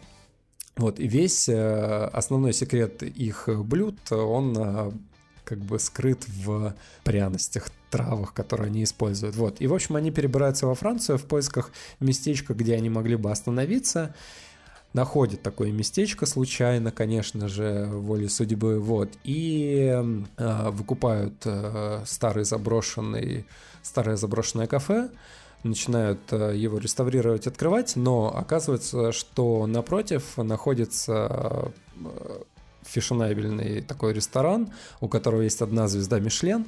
Вот, и, конечно же, здесь тоже появляется конфликт. э, А вот я сейчас тебя перебью. Кто-нибудь из вас когда-нибудь ел что-нибудь в ресторане со звездой Мишлен? Нет. Я, я знаю только по кино такие места. Николай. Э, А у нас, у нас, подожди, а у нас в Петербурге-то вообще есть э, звезды Мишлен? Не, в России вообще, по-моему, нет. Ну А, и все. Ну, я, я как-то... Как-то в Москве было такое э, местечко, которое называется, называлось, а там уже все, оно закрылось, просуществовало всего там год, называлось «Жадина-говядина». Там подавали сэндвичи, а, типа авторские, и автором этих сэндвичей был повар, у, у которого есть мишленовские звезды, ну типа у самого повара. То есть, как бы это не повар делал, а он придумал эти рецепты, по которым повары этого рестика делают. Вот, в общем, такая сложная история, да. Ну, Да, давай, и, и, в общем, э, ну, вы уже понимаете, да, что здесь получается конфликт э, вот таких э, местечковых ребят, которые приехали, опять же, да, в место, где есть э, свои традиции, свои устои и э, свои правила, да. Я, я напоминаю, фильм называется «Пряности и страсти». Вот, а Да. фильм 2014 года. И, конечно, забавно, в «Шоколаде» тоже э, Франция... Подождите, Франция или там была? ну да, Франция, по-моему. Вот, и, соответственно, здесь тоже они приезжают э, к французам. Вот. И, соответственно, да, понимаете, да, на одной стороне дороги индийская, индийский ресторан, который больше похож на такую забегаловку, а с другой стороны фешенебельный, а, фешенебельный ресторан с одной звездой Мишлен. Вот. И руководит вот этим французским рестораном а, персона... ну, девушка, которая играет Хелен Миррор. Тоже классно, классно Так. подобрано. Я только что Женя, услышал. Женя, я, Хелен я только что услышал ошибку в произношении фамилии, которая меня Хелен всегда очень. Миррен, господи. Спасибо, спасибо. Спасибо. А то это, это Елена Зеркало, да? Уже в Жене, в Жениной адаптации. Вот, и, в общем, а, между ними начинается такая заочная борьба, и, в общем, мальчик-индус, который вот э, сын, который унаследовал от своей мамы все свои кулинарные способности, он а, крут тем, что он э, идет против там системы, там, не знаю, доверяет своим чувствам, не боится смешивать э, специи, менять рецепты и так далее, и так далее. И, в общем, происходит некоторые, происходят некоторые действия, да, вот, э, которые заставляют его вот вырасти как э, повару, да, и вот он начинает погоню за мишленовскими вот этими звездами. А, Фильм смотрится чуть хуже, чем «Шоколад», он менее такой событийный, э, чуть похуже снят, но а, он, опять же, добрый, он, опять же, вкусный, вот с точки зрения всего того, что там происходит, да, все блюда, все, вот все, что они там готовят, все на самом деле потрясающе. Если бы этот фильм был в 4D, то, конечно же, почувствовать все эти ароматы, это было бы, наверное, дополнительное такое наслаждение. Вот. Скажи, вы, вы заказали э, индийскую кухню по, по, по- окончанию просмотра? Нет, индийскую кухню мы не заказали, но все равно вот ощущение того, что ты только что прикоснулся вот к индийской культуре, оно, конечно, здесь, э, ну, после просмотра оно было. А, оно, оно не сильное, да, потому что все-таки дело во Франции происходит, просто главные персонажи индусы, вот, и а, здесь все-таки вот смешение вот этой фр- французской кухни и индийской, оно странное, вот, но от того интересное. А, Короче, это как Рататуй, только, только не мультик, а ну, фильм. плюс-минус, да. То есть э, он в какой-то момент он был похож на кухню, да, э, классическую нашу любимую сериал. Вот. На самом деле при- приятный фильм. Его обязательно нужно, мне кажется, разочек посмотреть, да, в приятной там компании друзей, девушки, вот, или, собаки. вот, ну, короче, классный фильм, я советую. Ребят, смотрите. В нем нет каких-нибудь, знаешь, крутых сюжетных поворотов, где ты такой, о господи, что же сейчас произойдет. Нет, просто интересно наблюдать за а, персонажами, их взаимоотношениями, их борьбой за свои идеалы, и, ну и затем, конечно же, как э, готовятся все эти потрясающие пиршество. Ну там в похожих фильмах, знаешь, там отель Мэри Голд, который я люблю всей душой, и первую, и вторую часть. Отчасти похож. То есть, короче, в нем нет вот прям ярко выраженной какой-то черты, да, за вот чтобы а, я... Вот шоколад, да, он с одной стороны, в нем нет чего-то такого а, супер, не знаю, авторского или еще чего-то, да, вот за что можно сказать, да, это вот прям кино выделяется на фоне всех остальных. Но у него есть, все равно у него есть какой-то свой почерк, э, своя душа, да. Пряности и страсти он другой. Он это примерно как сериал какой-то, да, но который вышел в телеформате. А, поэтому он смотрится менее, может быть, э, интересно и событийно, но все равно он как бы вот интересный и добрый в какой-то степени. В общем, на один раз я вот прям настоятельно рекомендую посмотреть. Николай, А, ну вот, Я блин, думаю, что- вот если выбирать так, я вот, я бы посмотрел скорее «Шоколад» из этих двух фильмов, а, потому что что-то, ну, э, я, я обязан э, сказать, что Обязан оправдываться. Я обязан оправдываться. О, кстати, в принципе, у нас кто-то даже смотрел, я смотрю, из кактуса. Этот фильм «Парочка человек». Говоря из кактуса, я, Я под- я просто- подразумеваю наших слушателей, которые есть у меня в друзьях. Вот, вот так вот. да. я, я хотел просто сказать, что вот мне, мне как раз именно с точки зрения формата больше нравится такое легкое кино, чтобы отдохнуть, вот, поэтому я бы скорее посмотрел, на- например, этот фильм, чем тот, но я понимаю, что тот лучше, тот там с номинацией на Оскар, а это просто про- про- проходосик такой приятненький, но Чисто, да, он приятный проходосик, но на самом деле не. Вот советую, смотрите шоколад, э, вообще не, не пожалеете. «Кактус» — подкаст о кино и не только. Ладно, Николай, давай э, книга, фильм «Щегол». А, Да, я, конечно что, же, зря, что ли? начну, начну. Слушайте, а, есть такая, друзья, очень известная книга супер модной американской писательницы Донны Тарт. А, Книга называется «Щегол». Это книга, за которую писательница получила престижнейшую Пулитцеровскую премию. А, И, ну, как бы, это, это книга, о которой принято говорить в мире, что это возвращение большой литературы. Ну, это как бы... Это у нас, конечно, Николай, рецензент больше по книгам. Я так выскажу просто мнение, которое я нахватал от умных людей вокруг. То есть это действительно такая большая книга, такой большой, даже местами глубокий роман. Кстати, еще у Донны Тарт есть еще книжечка, которая называется «Тайная история», которую я тоже прослушал, и она мне тоже очень понравилась, даже, может быть, ну, она попроще, но понравилась мне наравне с Щеглом. Ну, давайте вернемся к Щеглу.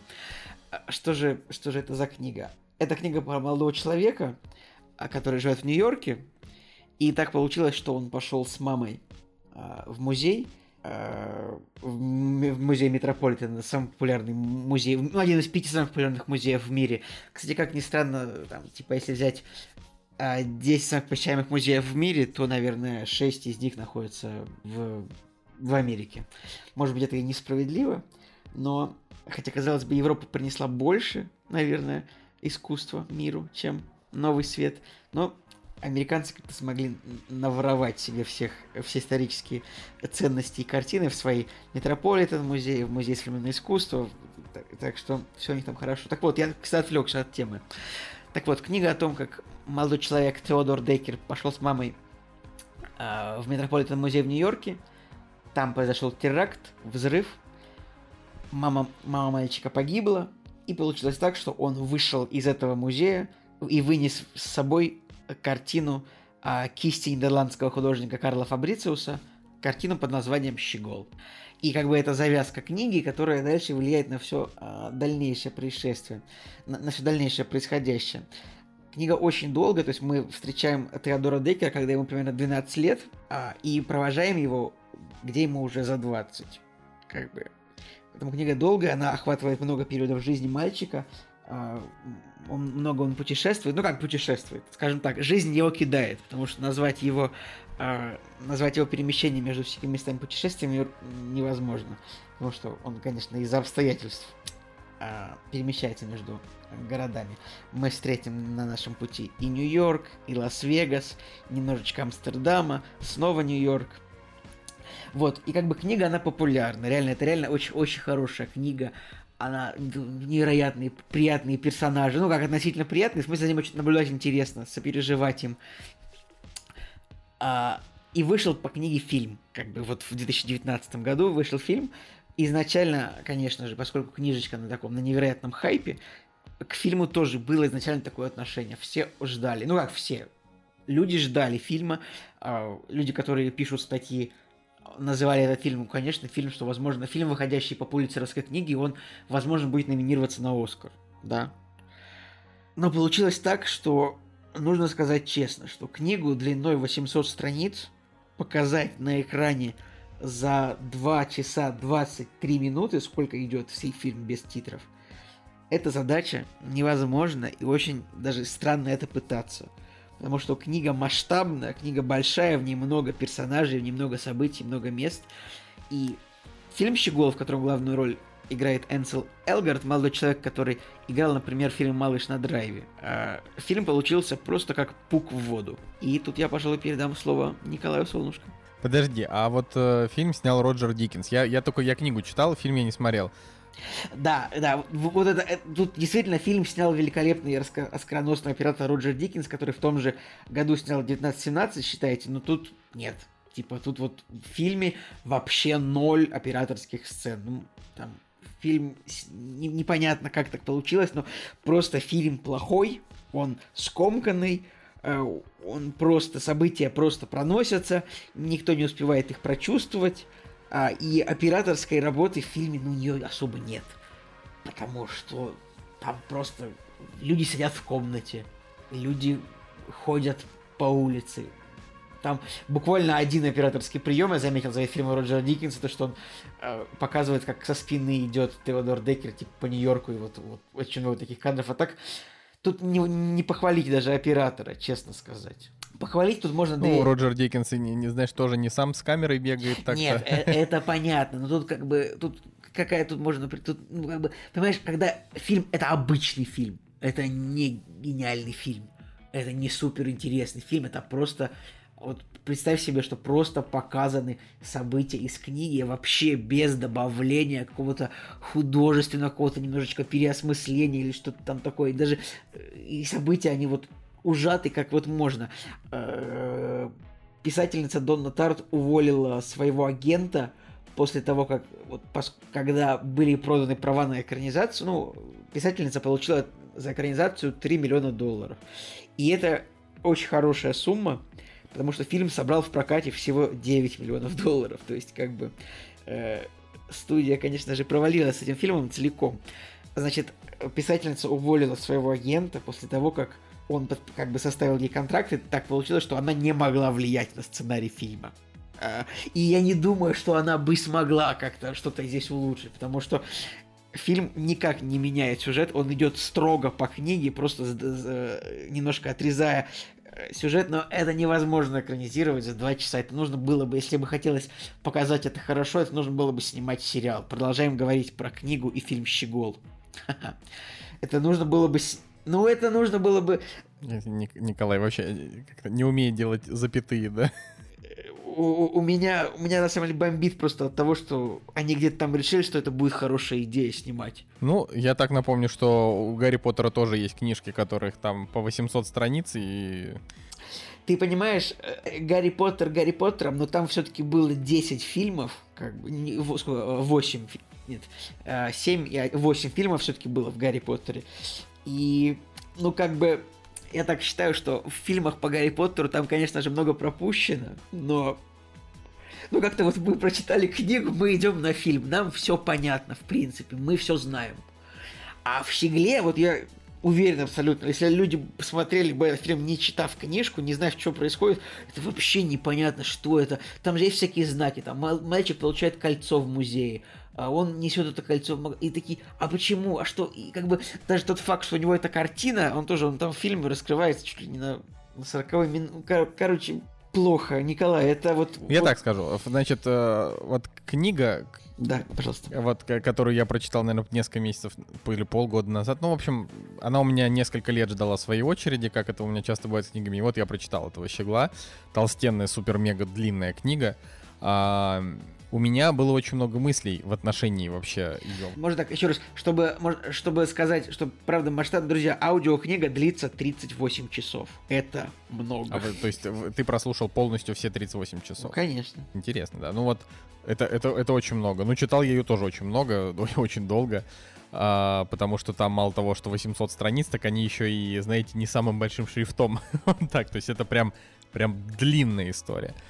Э, Я, в общем, не согласен с такой популярностью Щегла в целом. Э, Фильм я слышал, что плохой, поэтому даже не стал вообще на него тратить время. Не знаю уж, зачем ты решил это сделать. Потому что, как бы, посмотрев на метакритик и отзывы, я понял, что это будет дерьмина, равно поэтому даже и- не и- стал ввязываться. Интересно все равно визуализация. Ну, просто любопытство. Ну, почему же плохо? Всегда интересно соотнести. Такой, думаю, мне очень важно узнать, почему не получилось. Ну, как бы. Вот, короче, у меня что-то такого желания не возникло. Но вот про книгу я могу следующее сказать. А, на- наверное, про ее масштаб можно сказать, что она такая обширная, да. И что история там рассказана подробная, там много всего. А, но мне в этой книге, э, значит, э, я ее, конечно, прочитал настолько быстро, насколько это возможно, э, потому что там действительно как бы если там интересно, то ты прям тонешь сразу страниц на 70. То есть вообще э, прям вот э, идешь читаешь и вообще ничего не замечаешь. Иногда там бывают проседы такие страниц на 20-30, когда скучно. И вот их приходится терпеть. Но дальше снова начинается интересно. И, да- и где-то после, наверное, пятого такого цикла э, за, за эту книгу я уже понял, что вот если начинается скучно, нужно просто немножко подождать, дальше движуха пойдет. И так каждый раз было. А, поэтому я, в принципе, терпеть не могу читать книжки, в которых больше, чем 400 страниц, просто потому что это у меня обычно растягивается на 2 месяца, а, если они супер огромные. И я еще, бывает, их бросаю на середине, потом чувствую себя полным ублюдком. Ну, в общем, ненавижу такое. Я прям вот не люблю не дочитывать, но, но много такого приходится делать, потому что книги Типа, самые крутые культовые книги, они все огромные. И очень тяжело найти какую-то э, и вот у меня, библиотека все растет, и все меньше там книжек, в которых э, мало страниц. Поэтому вот я... Так, Николай, можно, пожалуйста, про, про книгу, а не про, те- а, а не про тебя? Ты вот ты не даешь даже предложение закончить. Вообще, ты, ты кошмар какой-то. Я уже заканчиваю его, ты, значит, начинаешь критиковать. Вот не буду ничего рассказывать, пожалуйста, сам говори про книгу про свою. Ладно, короче, Щегол. Э, Значит, э, вот я- не испытал никакой симпатии к главному герою. Он вызывал у меня исключительно негативные эмоции вообще. То есть вот э, мне не понравился его персонаж ни с начала, ни до самого конца вообще. А, при этом, потому что мне не нравятся герои, склонные к саморазрушению. Все, что делал э, Слушай, значит, ну, Теодор на протяжении всей книги. Ты знаешь, э, Николай, это- ну давай честно, ну человек э, попал в непростые обстоятельства. И он бы и не в он каждый бы- раз он он, бы не мог. продолжал заниматься саморазрушением. Это, это правда. Я вот, то есть вот все, все, что происходило, если, если вот вам интересно, о чем же вообще может быть 800 страниц в таком, значит, описании, как это рассказал Цигулиев. Типа, произошел взрыв, у него оказалась картина, что же там может быть? На самом деле, ну как бы по факту, все, что там происходило, это переезды э, Теодора из одного места в другое и попадание в разные семьи, ну как бы это очень условно, что сначала там его приютила одна семья, потом другая, потом третья, и каждый раз это были разные истории, но в большем, в, в больш, в господи, как это сказать, короче, в, в большем числе случаев а, к нему относились по-доброму, протягивали ему руки. Ну, а он как ну, бы кроме в ответ Николай, ну, всё ну, кроме второго случая. Кроме второго случая, да. Ну, во втором случае там, вт- второй случай дал ему там лучшего друга, да, который тоже очень странный, склонный к саморазрушению, молодой человек из Украины, да. Вот. А в, в основном, э, то есть у человека случился шок, и я как человек, который не переживал там подобных эмоций, я не могу сказать, как, как кто-то должен себя чувствовать или нет. Но, по крайней мере, э, мне кажется, что когда м, все эмоции, направленные в твою сторону, это исключительно, исключительно добро, позитив и э, попытки помочь, вот на фоне этого смотреть на то, как Теодор... Ну, я немного, я немного, я немножечко не согласен. Все-таки попытками помочь, наверное, вот все-таки у него был отец, у которого были там мотивы, э, которыми не сказать, что помочь хотел ему, если ты помнишь хорошо сюжет, Николай. Ты помнишь хорошо сюжет? Я помню хорошо сюжет, я просто не про отца говорю, что там вот у него типа э, б- бы- были вот у него там, была, не сем- знаю, ну, не- не- была семья Барбаров, в которую он попал, но потом потом же что получилось? Потом получилось, что он вернулся к отцу, а потом, когда он вернулся в Нью-Йорк, то он встретил отца этой семьи, который его не узнал, и он вернулся, значит, к своему... э, он, он вернулся к мастеру, который делает мебель, э, и тот действительно к нему относился хорошо очень, правда. Но в итоге-то, в итоге-то что? Э, в итоге женщина одна его не любила, а другая ему изменит. Так что, Николай, ну как это? Ты говоришь, что одно добро. Точно так же все с ним плохо. Он с детства разбит, ранен, и все так, все, так у него в жизни все плохо идет. И даже вот, Ну, вот даже вот книге- даже его лучший друг, извини меня, как с ним поступил, вот, ну вы- не- не- это уже спойлер будет, но как бы, поэтому ты разложи просто по этим самым по, по полочкам поведение всех Не, людей не хочу по, по по отношению к полочкам, главному просто- герою, все. Просто когда, когда я читал книгу, там же вопрос в том, что это абс- абсолютно стандартная ситуация, когда берут персонажа и помещают его в какие-то сложности, которые он преодолевает. Но дело в том, что Теодор, он как бы о- он не, не пытался стать лучше во всем этом. Он в основном реально занимался саморазрушением. И я, а, ну, значит, так как мне такое непонятно, я здесь не могу сказать. То есть я могу сказать, что я ему не очень сильно сопереживал, но мне нравился весь второй план. То есть вот все, все персонажи, помимо Теодора, они все были очень живые и интересные. У каждого из них была какая-то своя история, которая вот дополняла вот этот весь роман. Но сам главный герой меня невероятно раздражал на протяжении всей книги. И вот я ему не, не очень сопереживал, плюс, ам, ну там, я, я, допустим, не очень согласен с его, как бы, с его какими-то жизненными устоями на последних э, уже частях этой книги. А еще э, мне до самого конца непонятно было, на кой хрен он хранил у себя эту, эту картину. То есть я понимаю, что это какая-то психологическая какой-то психологический стык, последняя, может быть, его связь с матерью, которая Да, погибла она во же- взрыве в а, музее. Это да. была ее любимая картина, всё- Николай. И у него единственное, вот у него единственное, у него была одна прекра... у него была одна хорошая вещь в жизни, это картина, одна прекра... одна красивая вещь, а все остальное в жизни у него вокруг было сломано, и он Ну, сломан. опять же, если... е- А картина ему была нужна, ну что поделать. А оказывается, Вот у видите, вот Николай, он, он испытывает, Николай испытывает симпатию. э, Я, я просто не люблю ни в кино, ни в, э, ни в книгах, я не люблю персонажей, которые занимаются саморазрушением, если только это не лирический герой Чарльза Буковский, потому что ему можно. А тут... Это же не в 45 лет мужик сидит и пьет э, виски с кокаином. Это же, блин, мальчик из 12 лет, который остался один. Э, Как бы, конечно, ему непонятно, как ему заниматься не саморазрушением. Еще когда у него лучший друг такой оказывается. Как бы. В общем, э, что сказать по экранизации фильма. На роль лучшего друга Теодора Деккера они взяли актера Фина Вулфарда, который, ну, из очень странных дел, а, чувак, и из Оно, как бы. Он играет русского, и на самом деле он просто уморит, типа он решил, он решил спародировать русский акцент. У него получилось довольно забавно. Он, Финн Вулфард сыграл прикольно. Он играет украинца, а не русского. Он, ну, ну, для меня, как бы, мне так показалось, что этот самый Борис, Борис, он, короче, он там назывался то русским, то украинцем, потому что э, Деккер говорит ему, например, вот я в колледже, я, я изучал разговорный русский, чтобы общаться, чтобы думать о тебе, поэтому как бы он в моем, в моем этом самом Борис, он скорее русский, чем украинец, потому что там, ну, не было сказано ничего про украинский язык, там только русский, поэтому, ну, может быть, он, да, он там, Ну он вот родился... книге, а там было очень много сказано про Украину и Ну, украинский язык. И да. там даже были различия, что вот когда он говорил по-русски, когда он говорил по-украински, что Теодор начинал меня- различать, когда он говорит взгляд- по-русски, когда по-украински. У меня взгляд американца на это. Ну да, вот это вот. Советский Союз, все, все русские. А Вообще так фамилия у него там польская, так-то он там Борис Павликовский, это э, как бы у него польская фамилия. Э, э, О чем это я? Так вот, а, как- а взрослого Бо- Бориса там играет вообще какой-то араб. И меня, меня это просто рассмешило до глубины души. Сейчас, может быть, если я говорю какой-то араб, я, наверное, сейчас очень плохо. Это вот актер, который играл в Дюнкерке. причем он, он, не, он как бы, он, он, он валиец, но у него абсолютно арабская внешность. Я не знаю, как так получается. Это вот актер Анаирин Барнард. Я вот не готов сейчас сказать прямо биографию, ничего, но... а, да. Ну, кор- короче, конечно, ну, книгу, может быть, стоит прочитать, но я бы... Вот это не то, что я такой, о, срочно берите, читайте «Щегла». А о книгах книга достойная, но, конечно, это не, типа, не самая великая литература, которую сейчас, которую можно прочитать, если хочется.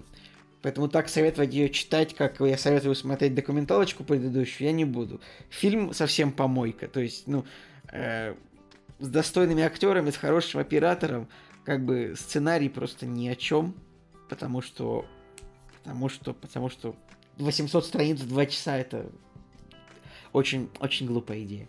Да. Так, ну я, я тут только добавлю, что я тоже, я, я не советую читать, читать Щегла, потому что это далеко не самая великая книга, но это из тех, что я читал, потому что Uh, может быть, для кого-то это станет откровением. Просто, на мой взгляд, это, это такой обычный сюжетный да, роман. друзья, ну, я, Uh, ну, реально, ничего ну, реально, особенного. но если вы хотите прочитать что-то модное в мире, что-то то, что ценится вот в американской, в, в Америке, вот Щегол будет пойдет, потому что книга популярная на Западе, в Америке. У меня только один, наверное, вопрос.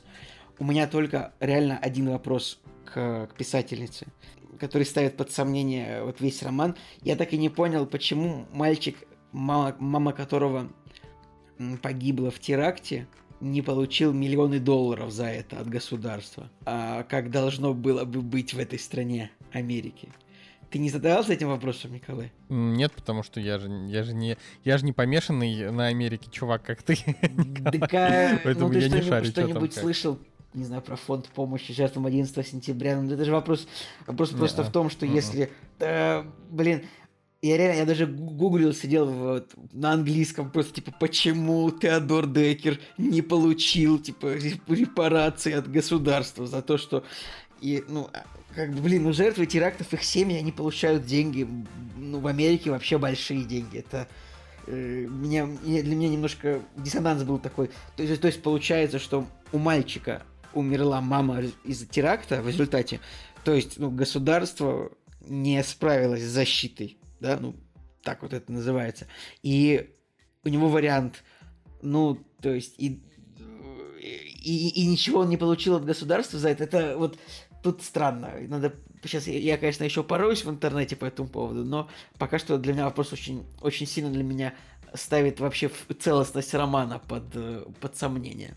То все-таки не 18 век, тут 2000, какой-то там 2013 год, там, ну, как бы есть механизмы, которые работают в этом отношении. Ну ладно, хорошо. Все потому, что он на госуслугах не зарегистрирован был. Ну Да, и к поликлинике не прикрепился.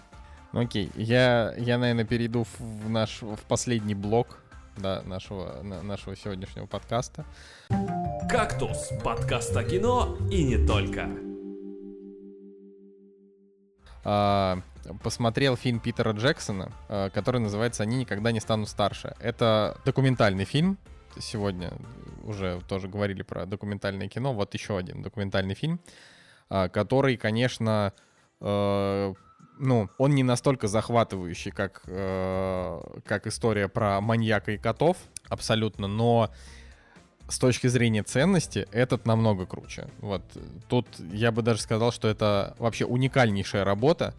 А, Питер Джексон просто где-то добыл а, ранее ни- никем не показанные кадры, а, значит, Первой мировой войны, раскрасил их, подкорректировал так, чтобы они смотрелись нормально, и сделал из этого такой, я не знаю, на- на- нарративный видеоподкаст. Вот, и как это еще мо- можно объяснить. Значит, а, там есть актеры озвучания, я об этом узнал буквально вот только что. До этого я думал, что а, на- значит, э, голоса на фоне это реальные голоса ветеранов Первой мировой войны, но были, но записанные типа лет 40 назад. Я почему-то думал, что так, но окей.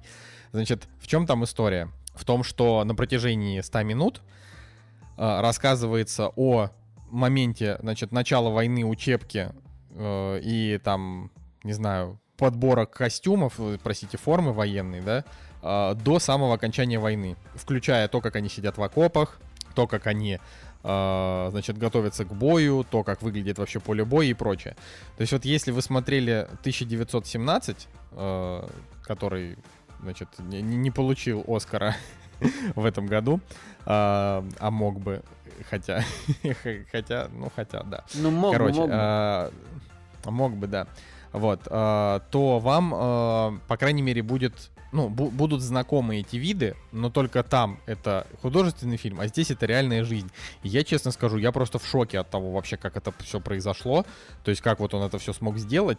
А, Единственное, чего там не показали, это вот, э, ну, типа вот момент, когда начинается бой, то есть когда солдаты выбегают из окопов и начинают пытаться прорваться, а, это не было снято ни на видео, ни на фото толком.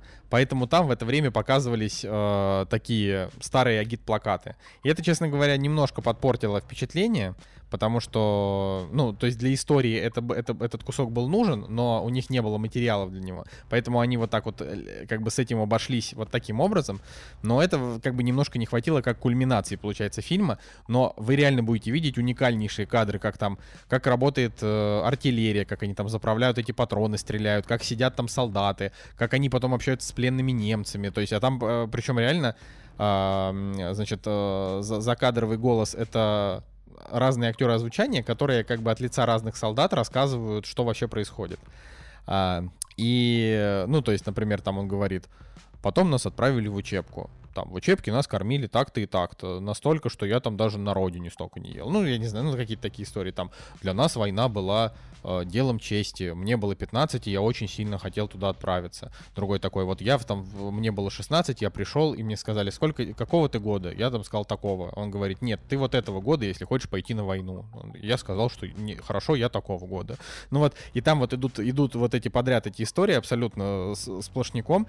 Как его смотреть с субтитрами или без, я не могу вам дать совет, потому что, честно говоря, там идет непрерывный абсолютно поток э, речи на, на, на вот 100 минут, а, а кадры слишком ценные, и вот иногда, ну, иногда ты что-то пропускаешь, хоть я и быстро читаю, но иногда ты пропускаешь какие-то такие истории. Вот. И что касается, а, что касается вообще самого вот этого видеоряда, то отреставрирован он хорошо. Ну, вы можете меня вообще что-нибудь поспрашивать, а то знаете, что вот я буду, буду А я вот сейчас, я вот сейчас сижу и, и тебя очень, очень, очень, внимательно слушаю, это раз. А во-вторых, я думаю про Питера Джексона.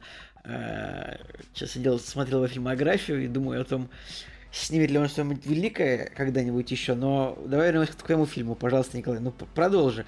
Так и в итоге-то какой вывод в этом фильме? Ну, то есть, вот чем зака... вот, вот чем вот, ну, там есть какая-то точка, вывод там кто-нибудь? потрясающе, там и точка потрясающая, и ка- заканчивается круто, и мораль у фильма просто охерительная. То есть, во-первых, этот фильм нужно показать всем ублюдкам, которые говорят, Которые говорят, почему 1917 не получил Оскара.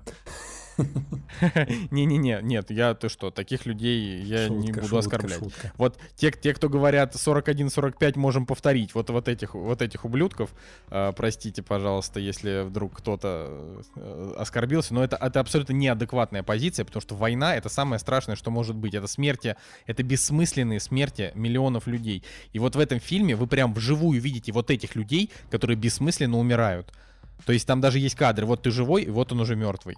Э, А как бы, то есть вот вам реально показывают вот эту вой- рутину войны, где они сидят в окопах, как они рассказывают, что им там приходится срать, простите, сидя на деревянной палке друг с другом, что у них там, они, он говорит, раньше я там стеснялся, а, типа, а потом мне уже стало пофигу. Там у нас не было туалетной бумаги, приходилось там, от нас постоянно воняло, еды было мало. И вот они рассказывают, как они сидят в окопах, просто сидят с одной стороны, и немцы там с другой стороны. Это, кстати, да, простите, от лица англичан. То есть вот в да- данном случае это пленки, которые были найдены англичанами, и тут все были, то есть все, все герои, от лица которых шла история, это ан- английские солдаты. Вот. И вот как они там сидели, и потом им говорят, там, иди постреляй, иди стреляй, воюй, они там бегут, погибают или прорываются, снова садятся в, в следующий окоп и, и продолжают сидеть там. И вот это все показывает, и, и вот это все длится на протяжении нескольких лет, Потом война заканчивается, и там вот эти в конце моменты, как они сидят, и такие, блин, типа, когда закончилась война, я был опустошен, я не знал, чем мне еще заняться. Я привык заниматься этим, больше я ничего не умею. То есть вот там рассказывается о вот этой бессмысленности войны, которая абсолютно ломает судьбу, о том, как они там несколько рассказов о том, как они после пытались э, там в обществе ассоциироваться.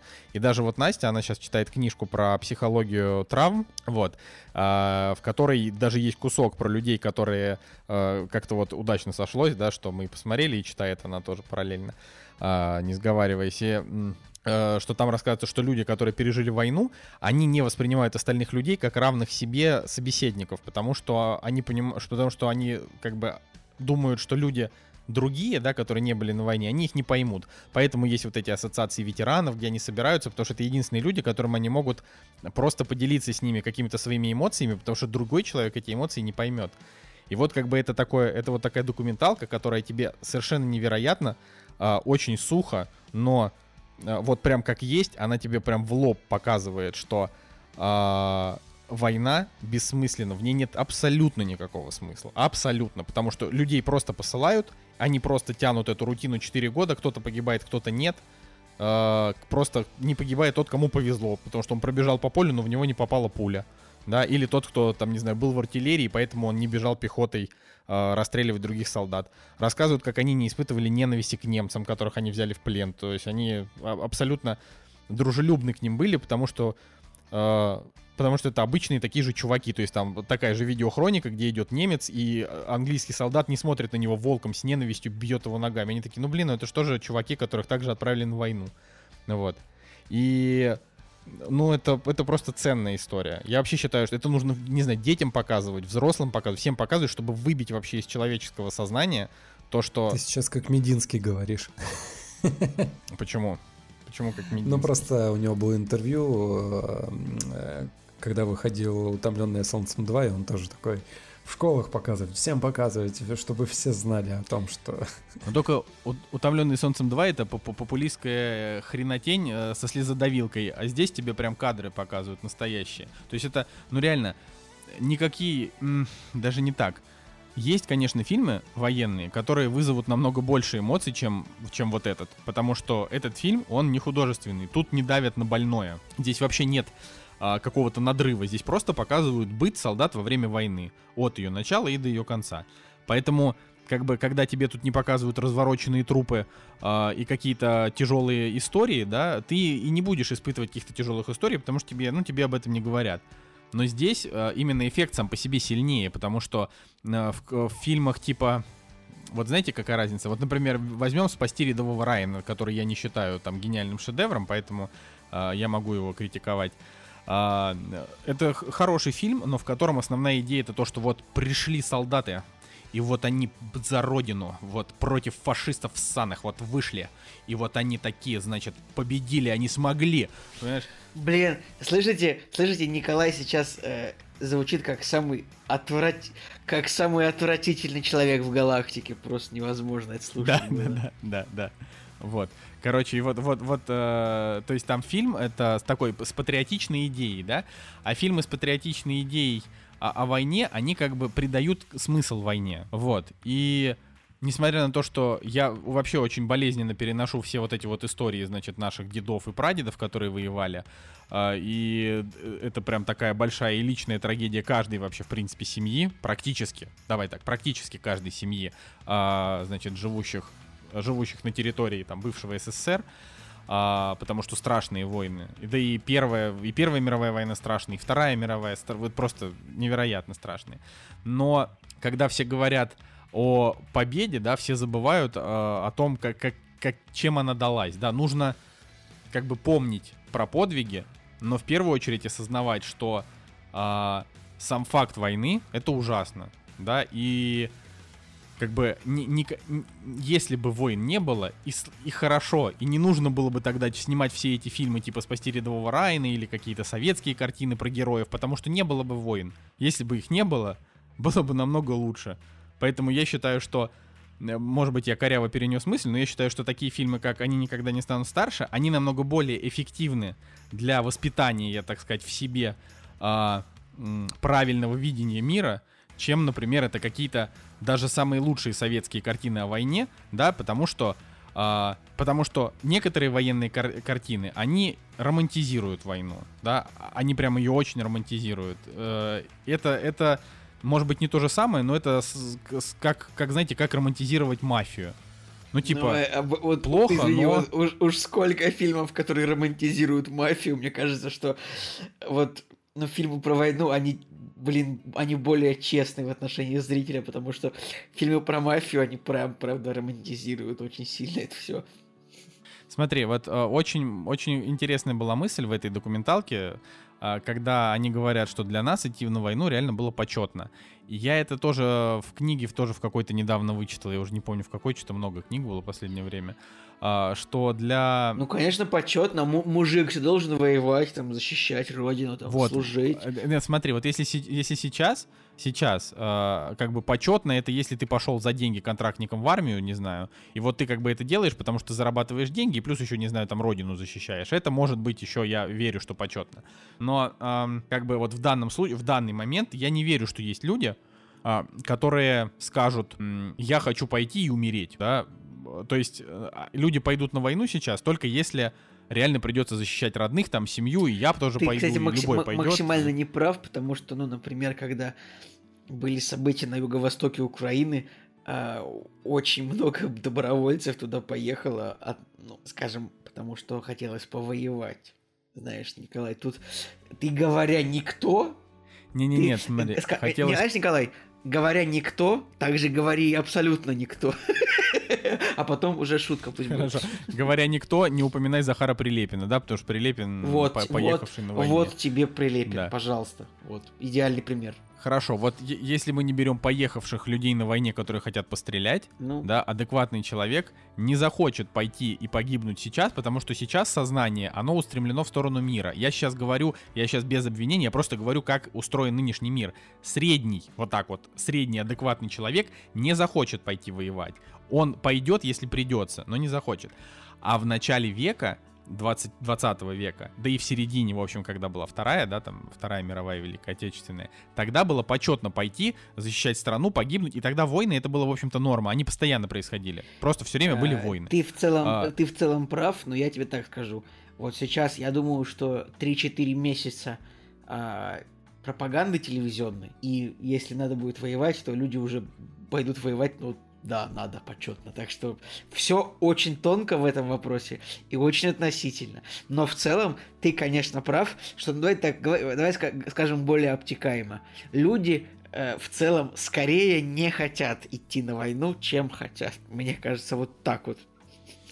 Ну, я не соглашусь с тобой. Мне кажется, что за, там, за многие годы сознание людей начинает потихонечку меняться, знаешь. В конце концов, если бы люди оставались же такими пещерными, как они были, то Регину Тодоренко не уничтожили бы в соцсетях за высказывание про э, домашнее насилие, хотя у нас в стране легализовано домашнее насилие. Это я так, на минуточку. Так что ты уж совсем-то на людей, на, лю- на людей, на людях, на людях крест не ставь. Вот, короче, я советую это кино просто потому, что оно э, необходимое. Вот, оно не лучше, э, то есть если говорить про какую-то вообще степень лучшести, это глупо, но так, да, оно не лучше, чем там какие-то великие военные шедевры, э, не настолько эмоциональные, и, э, вот, но оно важнее, потому что такие, они реально, вот ты покажешь это ребенку, ребенок скажет, блин, что-то мне не хочется идти воевать, да, что-то мне не кажется, что война это хорошо. А, вот, а посмотришь какого-нибудь спасти рядового Райна, и ты подумаешь, вот молодцы американцы, вот вообще порвали в немчуро.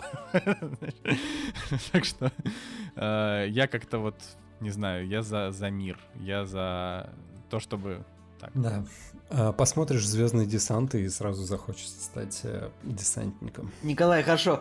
Против жуков пошел бы воевать? Да, я бы пошел воевать против жуков, потому что тебе дают лазерные автоматы, дают пострелять жуков вообще. Вот.